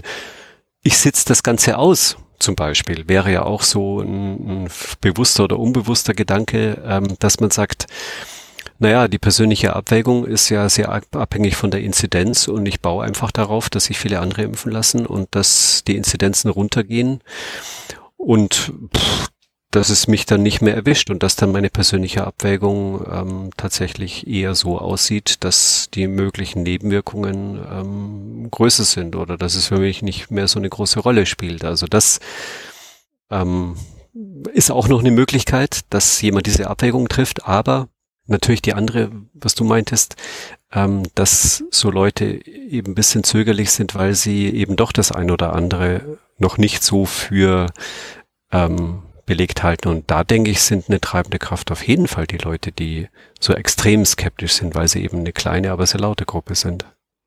Das heißt, wir haben hier eine ähm, Gruppe, die ähm, eigentlich jetzt gerade hier einen sehr großen Schaden anrichtet. Und der Unterschied zwischen den, ich nenne es jetzt mal ImpfzweiflerInnen und den ImpfgegnerInnen, ist eigentlich, dass wir die eine Gruppe noch erreichen können mit den Maßnahmen, die wir eben rausgearbeitet haben und die andere Gruppe eigentlich für uns nicht mehr erreichbar ist, weil ähm, sie da ja auch sehr extrem ähm, antiwissenschaftlich dann auch argumentieren und eigentlich einfach, ja, ich nenne es jetzt mal lost sind. Hm. Finde ich sehr gut zusammengefasst, ja. Ja, ich befürchte, das trifft es auch ganz gut, ja.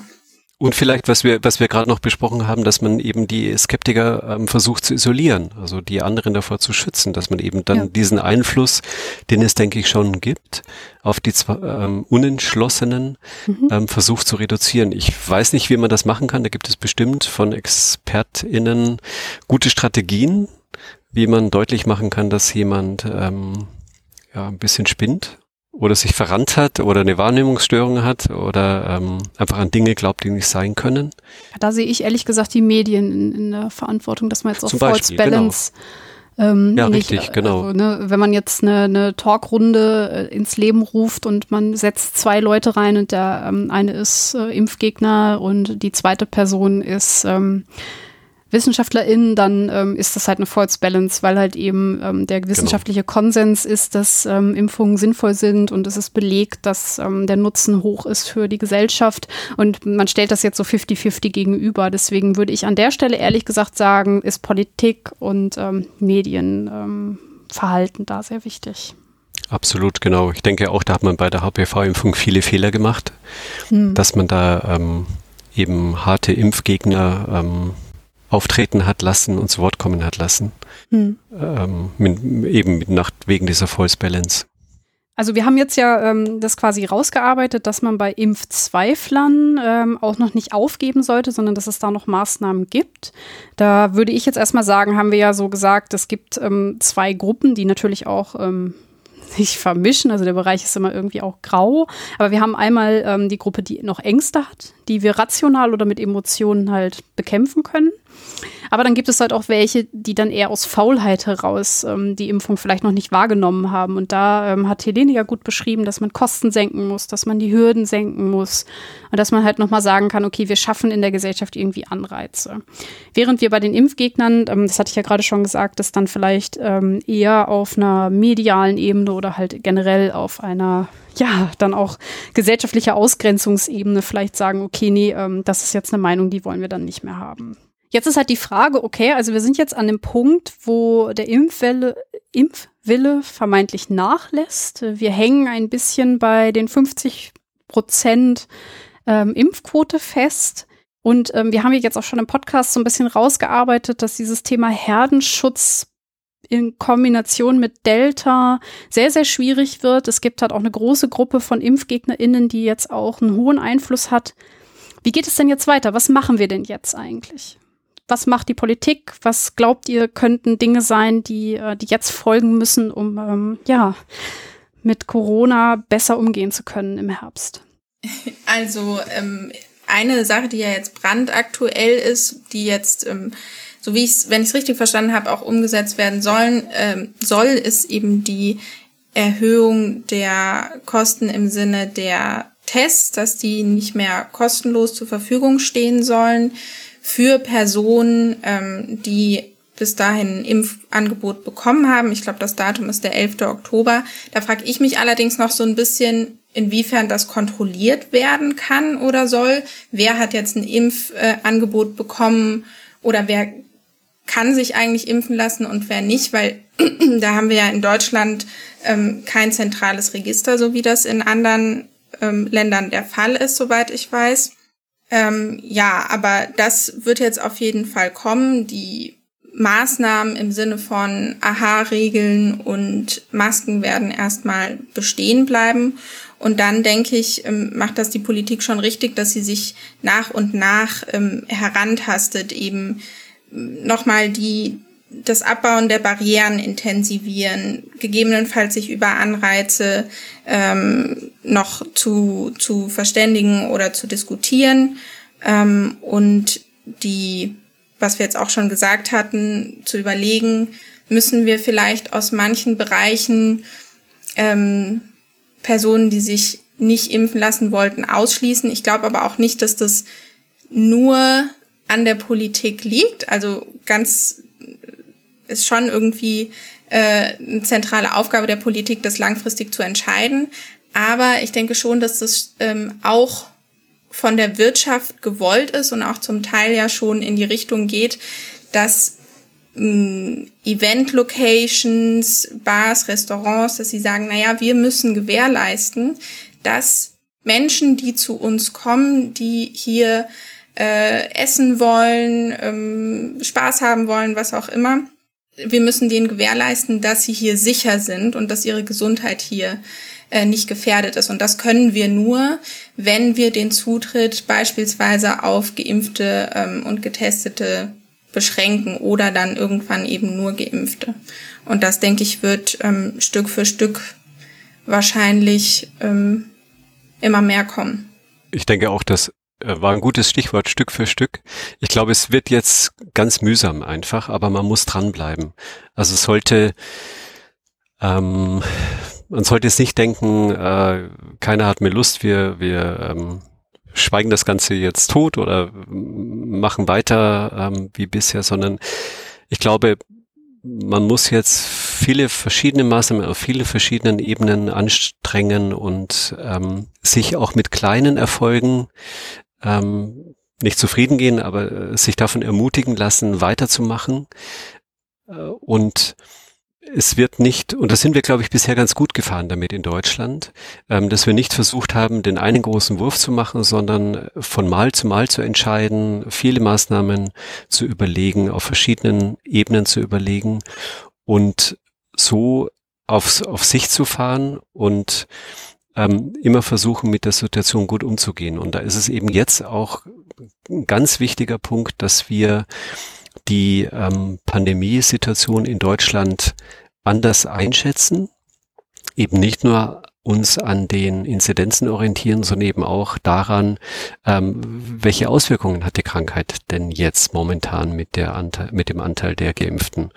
Und dass man dann die Maßnahmen immer wieder ähm, darauf entsprechend abstimmt und versucht zu einer Situation zu kommen, mit dem Virus leben zu können, gut umzugehen zu können und gleichzeitig die, die Impfung voranzutreiben, ähm, mit, was wir schon besprochen haben, eben mit Anreizen, mit ähm, Einschränkungen für Nicht-Geimpfte, dass wir ähm, da die Quote noch weiter erhöhen, aber dass wir uns darauf einstellen, dass es kleine, viele kleine mühsame Schritte sein werden, um viele kleine mühsame Erfolge ähm, zu erreichen, um dann auch schrittweise wieder dahin zu kommen, wo wir vor vielen Jahren mal waren, äh, nicht vor vielen Jahren, vor vor äh, zwei Jahren waren.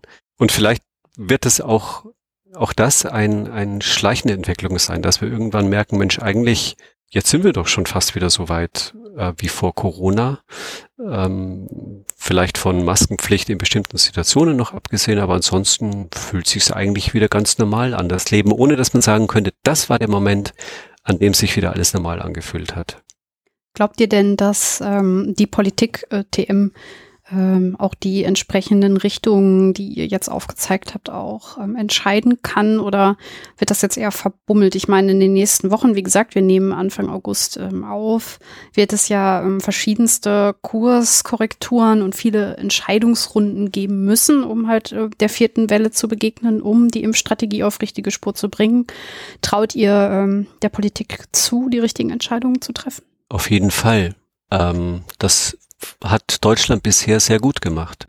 Wenn man ähm, die Entwicklung in anderen Ländern anschaut, und ich nehme da auch so Länder wie Australien nicht aus, die jetzt ein ganz kurioses Problem haben, oder Neuseeland, äh, die ja immer so ein bisschen als ähm, Vorzeigeländer angesehen wurden und beneidet wurden um ihre niedrigen äh, Krankheits- und Todesraten, aber die jetzt das riesige Problem haben, dass dem Einzelnen schwer zu vermitteln ist, warum er sich impfen lassen soll, denn die Gefahr, äh, Covid zu bekommen und an den der krank, also wirklich krank zu werden, ist eben extrem gering. Das heißt, denn aus für den einzelnen Neuseeländer ist die Abwägung durch Covid einen Schaden zu nehmen, weil man nicht geimpft ist, oder einen Impfschaden zu bekommen, ja tatsächlich so, dass er wahrscheinlich rational nur für sich gut daran täte, sich nicht impfen zu lassen. Und ja, in dieser Situation sind wir nicht und ich finde, bisher hat das die Regierung und die entsprechenden Institutionen sehr gut gemacht. Ja, ich finde auch, also gerade dadurch, dass wir so ähm, viele verschiedene ähm, PolitikerInnen auch haben, die mitentscheiden. Ich denke, da gibt's auch verschiedene Meinungen. Manche, äh, die sagen, ja, am besten direkt eine Impfpflicht, andere, die sagen, nee, wir sollten gar nichts machen, das ist jedermanns Entscheidung und ich denke, und viele, viele Meinungen dazwischen und ich glaube auch, dass wir dadurch ähm, eine, eine gute Mischung finden und dann eben zu einem Konsens kommen, beziehungsweise nicht wir, sondern eben die PolitikerInnen äh, und dann eben auch diese Stück für Stück Herangehensweise, ähm, denke ich, gut umsetzen werden. Das klingt doch sehr positiv. Das heißt also im Grunde, ähm, um auf ähm, Christian deine Eingangsaussage, dass ähm, der Covid Cube ähm, zwar ein Entscheidungstool ist, aber dennoch, ähm, gerade wenn es um die Corona-Impfung geht, es sehr viele Dinge gibt, die dafür sprechen, sich ähm, impfen zu lassen. Ähm, dass man aber mit diesem Cube trotzdem, und ähm, das haben wir ja rausgearbeitet, dass die Leute das auch brauchen, dass man ihnen die, das Gefühl gibt, selber entscheiden zu können, dass man äh, sie in die Lage versetzt, aus selber entscheiden zu können. Das ist mit ein Punkt, wie man Ängste abbauen kann. Man kann ähm, dadurch Hürden abbauen, weil man mehr weiß, weil man ähm, ja halt viel besser im Thema drin ist an sich. Und so müssen wir weiter auf Kurs bleiben. Also sprich halt, die ähm, Corona-Impfung ist ein ganz, ganz wichtiges Mittel, auch wenn wir, wie wir herausgearbeitet haben, ähm, wahrscheinlich den Herdenschutz nicht erreichen werden. Aber da müssen wir dann Regeln aufrechterhalten, um weiterhin ähm, kranke Kinder und andere, die sich nicht impfen lassen können, schützen zu können. Hm, da, ja, also da werden wir nicht drum rumkommen, dass bestimmte Regeln einfach weiterhin bleiben müssen. Würdet ihr das auch so sehen? Ja, Genau, absolut. Und ich bin äh, auch ganz optimistisch, äh, weil du gerade den Cube nochmal angesprochen hast. Ähm, wir können erfassen, also streng anonym, aber wir können erfassen, wie die Menschen, die den Cube benutzt haben, entschieden haben. Ähm, mittlerweile gibt es über 12.000 Nutzer. Ähm, seit Mitte Februar können wir das auswerten und ich sehe über die Monate eine Abnahme ähm, der Zustimmung und eine Zunahme der ähm, Menschen, die dagegen sind, ist also fast eine lineare Zunahme über die Monate. Aber das ist ja auch plausibel. Also wenn Anfang Februar war noch kaum jemand, äh, Mitte Februar noch kaum jemand geimpft und mittlerweile eben, wie du gesagt hast, über 50 Prozent, doppelt sogar. Insofern ist die Gruppe der Menschen, die den Cube nutzt, eine andere als zu Beginn. Ja. Ähm, also sie wird zwangsläufig aus mehr Menschen bestehen, die potenziell dagegen sind. Und wenn ich jetzt die Zahlen ansehe, dann sind immer, sind immer noch 60 Prozent, die den Cube benutzen, im Endeffekt dafür, für die Impfung, ähm, gut 20 Prozent dagegen und auch knapp 20 Prozent unentschieden. Also das stimmt mich hoffnungsvoll, dass es immer noch ein relativ großes Potenzial an Menschen gibt, die ähm, noch einen kleinen Stups vielleicht brauchen oder ohnehin kurz davor stehen, sich impfen zu lassen. Also erst wenn wir im Cube sehen, dass die Mehrheit dagegen ist, dann habe ich auch den Eindruck, also viel können wir da nicht mehr rausholen. Aber so ist es offenbar noch lange nicht. Okay, das heißt also, wir haben noch ähm, Potenzial, diese Zahl noch etwas zu erhöhen und lass uns die Daumen drücken, dass die Politik jetzt in den nächsten Tagen auch ähm, quasi die Entscheidung trifft, um den richtigen Kurs einzuläuten. Genau. Gut, dann bedanke ich mich an der Stelle schon mal bei euch für euer Expertenwissen und für die wirklich sehr interessante Diskussion. Wir haben ja jetzt in Bezug auf die Corona-Diskussion auch eher die ähm, gesellschaftliche Tragweite betrachtet, ähm, was ich auch sehr interessant fand. Also gerade die ImpfgegnerInnen, da wollte ich mal beleuchten, ähm, was, was das denn so für Verhaltensweisen sind, die da reinspielen und wie man dann vielleicht, ähm, ja, welche Strategien man so anwenden kann und welche vielleicht auch nicht mehr. Danke an euch beide. Gerne. Sehr gerne. Und an euch, liebe Hörerinnen, falls ihr noch Fragen habt oder generell eine Meinung zu den Thesen, die wir heute diskutiert haben, falls ihr noch Aspekte ergänzen wollt oder ähnliches, dann könnt ihr das gerne tun. Ähm, es gibt die Möglichkeit, dass ihr unter der Sendung kommentieren könnt. Den äh, Kommentar würde ich dann freischalten. Und ähm, ich würde mich sehr freuen, wenn ähm, in dem Kommentarbereich eine Diskussion entsteht oder ihr auch da gerne eure Meinung dalassen würdet. Sollte euch die Sendung insgesamt gefallen haben, freue ich mich wie immer über eine Bewertung.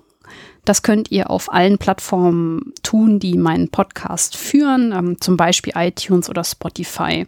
Darüber würde ich mich einfach sehr freuen und ähm, ja, bedanke mich auch an der Stelle schon mal bei euch. Dann kommen wir zum letzten Teil der Sendung. Im letzten Teil der Sendung gebe ich äh, meinen Gästen immer ein ähm, zum Thema passendes Horoskop mit auf den Weg, ähm, um nochmal ein bisschen aus das, ja, aus diesem so schweren Thema rauszuleiten.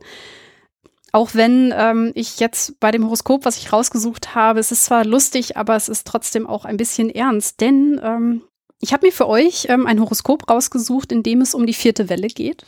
Also sprich, wir sind noch mhm. im Thema drin und ähm, es geht darum, wie die Sternzeichen die vierte Welle bewerten. Mhm. Okay, spannend. Und ähm, da würde ich euch gerne mal eure jeweiligen ähm, Texte vorlesen. Ich äh, fange mit Helene an. Magst du mir dein Sternzeichen sagen? Ja, ich bin Fische oder Fisch. Ich weiß gar nicht, wie man das richtig sagt. Ach, du kannst auch eigentlich, du kannst auch Einhorn sein. Das ist völlig egal. Ich lese dir mal deinen Text vor. Der scharfsinnige Fisch hat schon von den bisherigen Wellen und Lockdowns die Nase gestrichen voll. Und nun malen die Experten auch noch den Teufel an die Wand. Dieses Sternzeichen fragt sich wirklich, ob letztere nicht einen erneuten Infektionsanstieg herbeirufen, um weiterhin im Mittelpunkt der Aufmerksamkeit zu stehen. Der temperamentvolle Fisch will sich jeweils nicht mehr veralbern lassen und hat obendrin nicht vor, jetzt schon in Panik zu geraten. er sieht sich vor, lebt gesund und weiß, ein liebevolles Familienleben, gute Freunde und eine positive Einstellung ohne Angstmache sind das Beste für das Immunsystem. Uff, uff. okay, ähm, mhm. Ja, bin ich, möchte ich kurz dazu sagen, dass das nicht auf mich zutrifft. Äh, außer, dass ich gesund lebe, das denke ich schon. Ja, wir sind wir wieder so ein bisschen bei den ImpfgegnerInnen, ne? Das ist also eigentlich mhm. exakt Buzzwording. Da hätten wir jetzt so ein Bingo hinlegen können. Würde mich echt interessieren, wer sich das überlegt hat, dazu ein Horoskop zu machen. Finde ich sehr interessant. Ähm, ich, ich verlinke ja normalerweise die Horoskope, wo ich sie vorlese, nicht, aber ich muss jetzt halt äh, so ein bisschen Klischees hier bedienen. Die Seite heißt schlager.de. Okay. Wie und Schlager im Sinne von, von Musik? Also von ja, Lied? Ich glaube schon. Ich, ich kenne die Seite nicht weiter, aber ähm, es wird hier Werbung gemacht für ähm, so Schlager-Kult-Hits der 80er, also so Sendungen sind hier verlinkt. Also aber das könnte sein, dass das, äh, also ähm, Werbung wird ja nicht immer da platziert, wo es den Werbetreibenden wirklich äh, angenehm ist unter Umständen. Nee, die haben hier das eingebunden als, ähm, ich glaube, das ist ein Feed, ähm, wo halt äh, jetzt auf welchen Sendern im TV da ähm, Schlagersendungen kommen. Mhm. Aber gut, ähm, wir haben schon okay. Vegetarier verunglimpft. Ähm, ich will nicht auch noch die äh, Schlagerfans verärgern. Nee, also ähm, ich, ich muss sagen, ich fand diesen Text äußerst schlimm. Hm. Ähm, ich glaube, wie gesagt, also davon äh, würden wir uns ja auch distanzieren und wir haben ja gerade rausgearbeitet, was das Gefährliche daran ist. Ja. Ja, gerade diese innere Einstellung, also das ist ja so ein bisschen, geht ja in Richtung anthroposophisches Gedankengut. Ja. So man ist selber schuld, wenn man krank wird. Ähm, dann war man halt irgendwie nicht, nicht gut genug drauf äh, oder das Karma war schlecht genug. Das ist äh, ultra gefährlich. Ähm, also Leuten auch noch, die eh krank sind, dann auch noch die Schuld daran zu geben. Und mhm. das von Leuten, die sich nicht impfen lassen. Also das ist schon wirklich perfide. Ich muss natürlich vielleicht auch dazu sagen, dass ich nicht beurteilen kann, ob diese Seite das vielleicht als Witz meint. Ne? So, ähm, okay. Ja, nee. ähm, ich muss dazu sagen, dass ich ähm, diese, also es ist echt, das steht hier wirklich so. Ähm, jetzt ist aber natürlich so ein bisschen die Frage, ich kann das jetzt nicht so beurteilen. Aber Christian, du hast ja auch noch ähm, einen Text vor dir. Hast du denn auch ein Sternzeichen? Ja, ja ich bin vage. Schon ganz gespannt. Die mutige Waage überlegt schon eine geraume Weile, ob die Prognosen bezüglich des Coronavirus wirklich ernst zu nehmen sind. Die Zahlen gehen immer weiter runter. Also wo soll denn die vierte Welle herkommen? Diesem Sternzeichen ist natürlich klar, dass zurückkehrende Urlauber das Virus wieder einschleppen können. Doch noch vor dem großen Start der Ferien, ähm, kleiner Disclaimer, der Text ist schon ein bisschen älter, doch noch vor dem großen Start äh, in die Ferien bereits zu unken, es sei eine vierte Welle möglich, findet die kluge Waage doch ziemlich an den, Wagen, äh, an den Haaren herbeigezogen. Dann hätte man auch gleich die EM absagen können, aber Geld ist offensichtlich wichtiger als die Gesundheit der Bevölkerung. Hm. Oh, war ja. Ja, dann bin ich doch nicht klug offenbar, ähm, denn die vierte Welle wird definitiv kommen. Ich wüsste nicht, warum sie nicht kommen sollte. Die Frage ist ja nur, wie wird die Auswirkung sein? Und wenn wir die Zahlen in England ansehen mit der weitgehenden Abschaffung auch der Maßnahmen oder besser gesagt, dass man die Maßnahmen der Bevölkerung selber überlässt, äh, wie weit sie da gehen, zeigt ja auch, dass die Auswirkungen, ähm, selbst wenn die Zahlen der Infektionen hochgehen, eben nicht so sein müssen, dass ähm, die Menschen wirklich in großer Menge ernsthaft krank werden.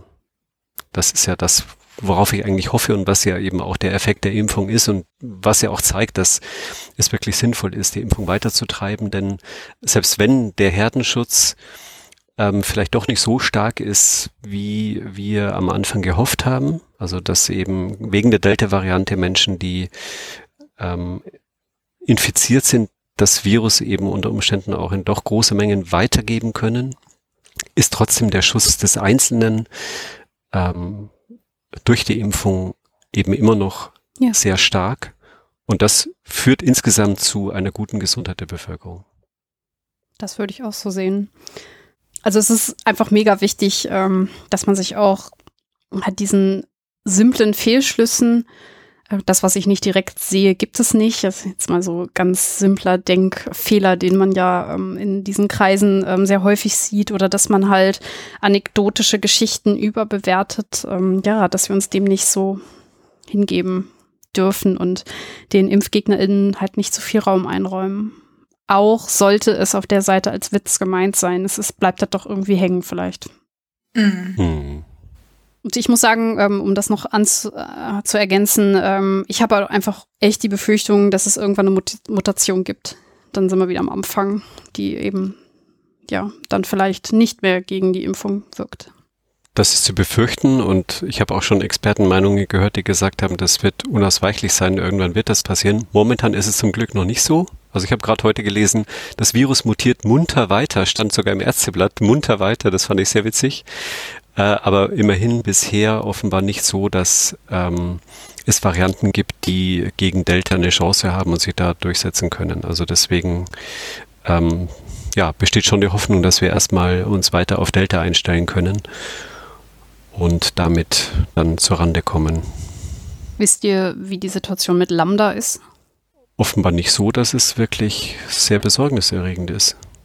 Also weil die Variante hier noch nicht angekommen ist oder weil die ähm, Variante doch nicht so immun ist gegen die ähm, Impfung wie befürchtet? Das weiß ich jetzt konkret nicht, aber ich weiß, dass es von den anderen Varianten äh, Gamma, Beta, hm. ähm, dass als die aufkamen, man schon sehr große Befürchtungen hatte, dass da die Impfung nicht so gut wirkt. Ähm, und das war auch so. Ähm, aber trotzdem konnten die sich nicht durchsetzen. Mhm. Also da konkurrieren die Viren ja gegeneinander und da ist Delta offenbar extrem durchsetzungsfähig. Also deswegen ein, ein, eine Variante würde ja dann gefährlich werden, wenn sie sowohl sehr durchsetzungsfähig ist, als auch sehr gefährlich. Und diese Kombination können wir hoffen, dass uns die noch lange und vielleicht sogar hoffentlich ähm, auf sehr, sehr lange erspart bleibt. Ja, dann lass uns das hoffen. Wie kriegen wir denn jetzt die Kurve zu einem ähm, positiven Ende? Hm. Ich finde, es sieht doch gar nicht so schlecht aus insgesamt, wie die ganze Entwicklung war. Ähm, Gerade auch wenn wir die Zahlen in England angucken, wenn wir sehen, dass wir über 50 Prozent geimpft haben, dass vier Milliarden Impfungen ohne große ähm, Erkenntnisse, dass es, dass es schlimme Nebenwirkungen geben würde, haben wir hinter uns gebracht. Insgesamt finde ich, ist das, wenn man davon ausgeht, dass das eben wirklich ein, ein gefährlicher Virus war, wie sich das entwickelt hat insgesamt eigentlich, ich will nicht sagen eine Erfolgsgeschichte, das wäre wär natürlich etwas ähm, mm, makaber, aber ich finde, wie da die ähm, Institutionen zusammengearbeitet haben mit der ähm, Politik, wie die Aufklärung war, mit welcher Geschwindigkeit die Wissenschaft und die Industrie ähm, da Abhilfe geschaffen hat, Erkenntnisse gewonnen hat, das ist schon wirklich eine großartige Leistung, mhm. muss man sagen. Trotz all der Querdenker und Menschen, die Kriegen schießen, aber auch das damit umgehen zu können, ist auch Teil der Leistung. Und ich glaube, diese Menschen ähm, wird es immer geben, selbst bei der Flutkatastrophe, die sich dann dahin stellen und sagen, das war irgendwie alles regierungsgemacht, ähm, was ja auch ein Stück als wirklich etwas gestört entlarvt und hoffentlich auch gegenüber denen, die noch unentschieden sind. Ähm, womit wir wieder bei dem Punkt wären, ähm, wie kann man die Unentschiedenen vor den ähm, richtigen Querdenkern schützen. Ich denke, das erledigen die zum Teil schon selbst, eben indem sie ihr Querdenkertum als wirklich ähm, sehr, sehr merkwürdig entlarven. Mhm.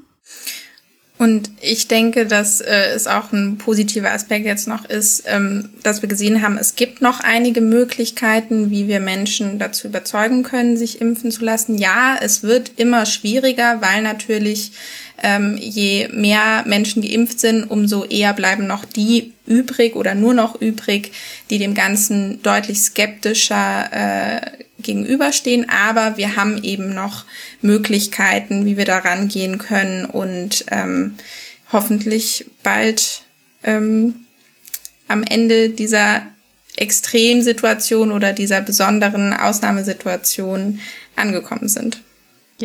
Das würde ich sagen. Das lasse ich doch jetzt auch mal so stehen. Das ist doch ein gutes Schlusswort. Dann bedanke ich mich ein zweites Mal bei euch. Es war mir eine Freude. Es hat ähm, sehr viel Spaß gemacht, mit euch dieses Thema zu diskutieren. Ich habe viel gelernt und ähm, ja, danke. Ich auch. Vielen Dank. Danke für die Einladung. Und an euch, liebe HörerInnen, danke fürs Zuhören. Tschüss. Tschüss. Tschüss.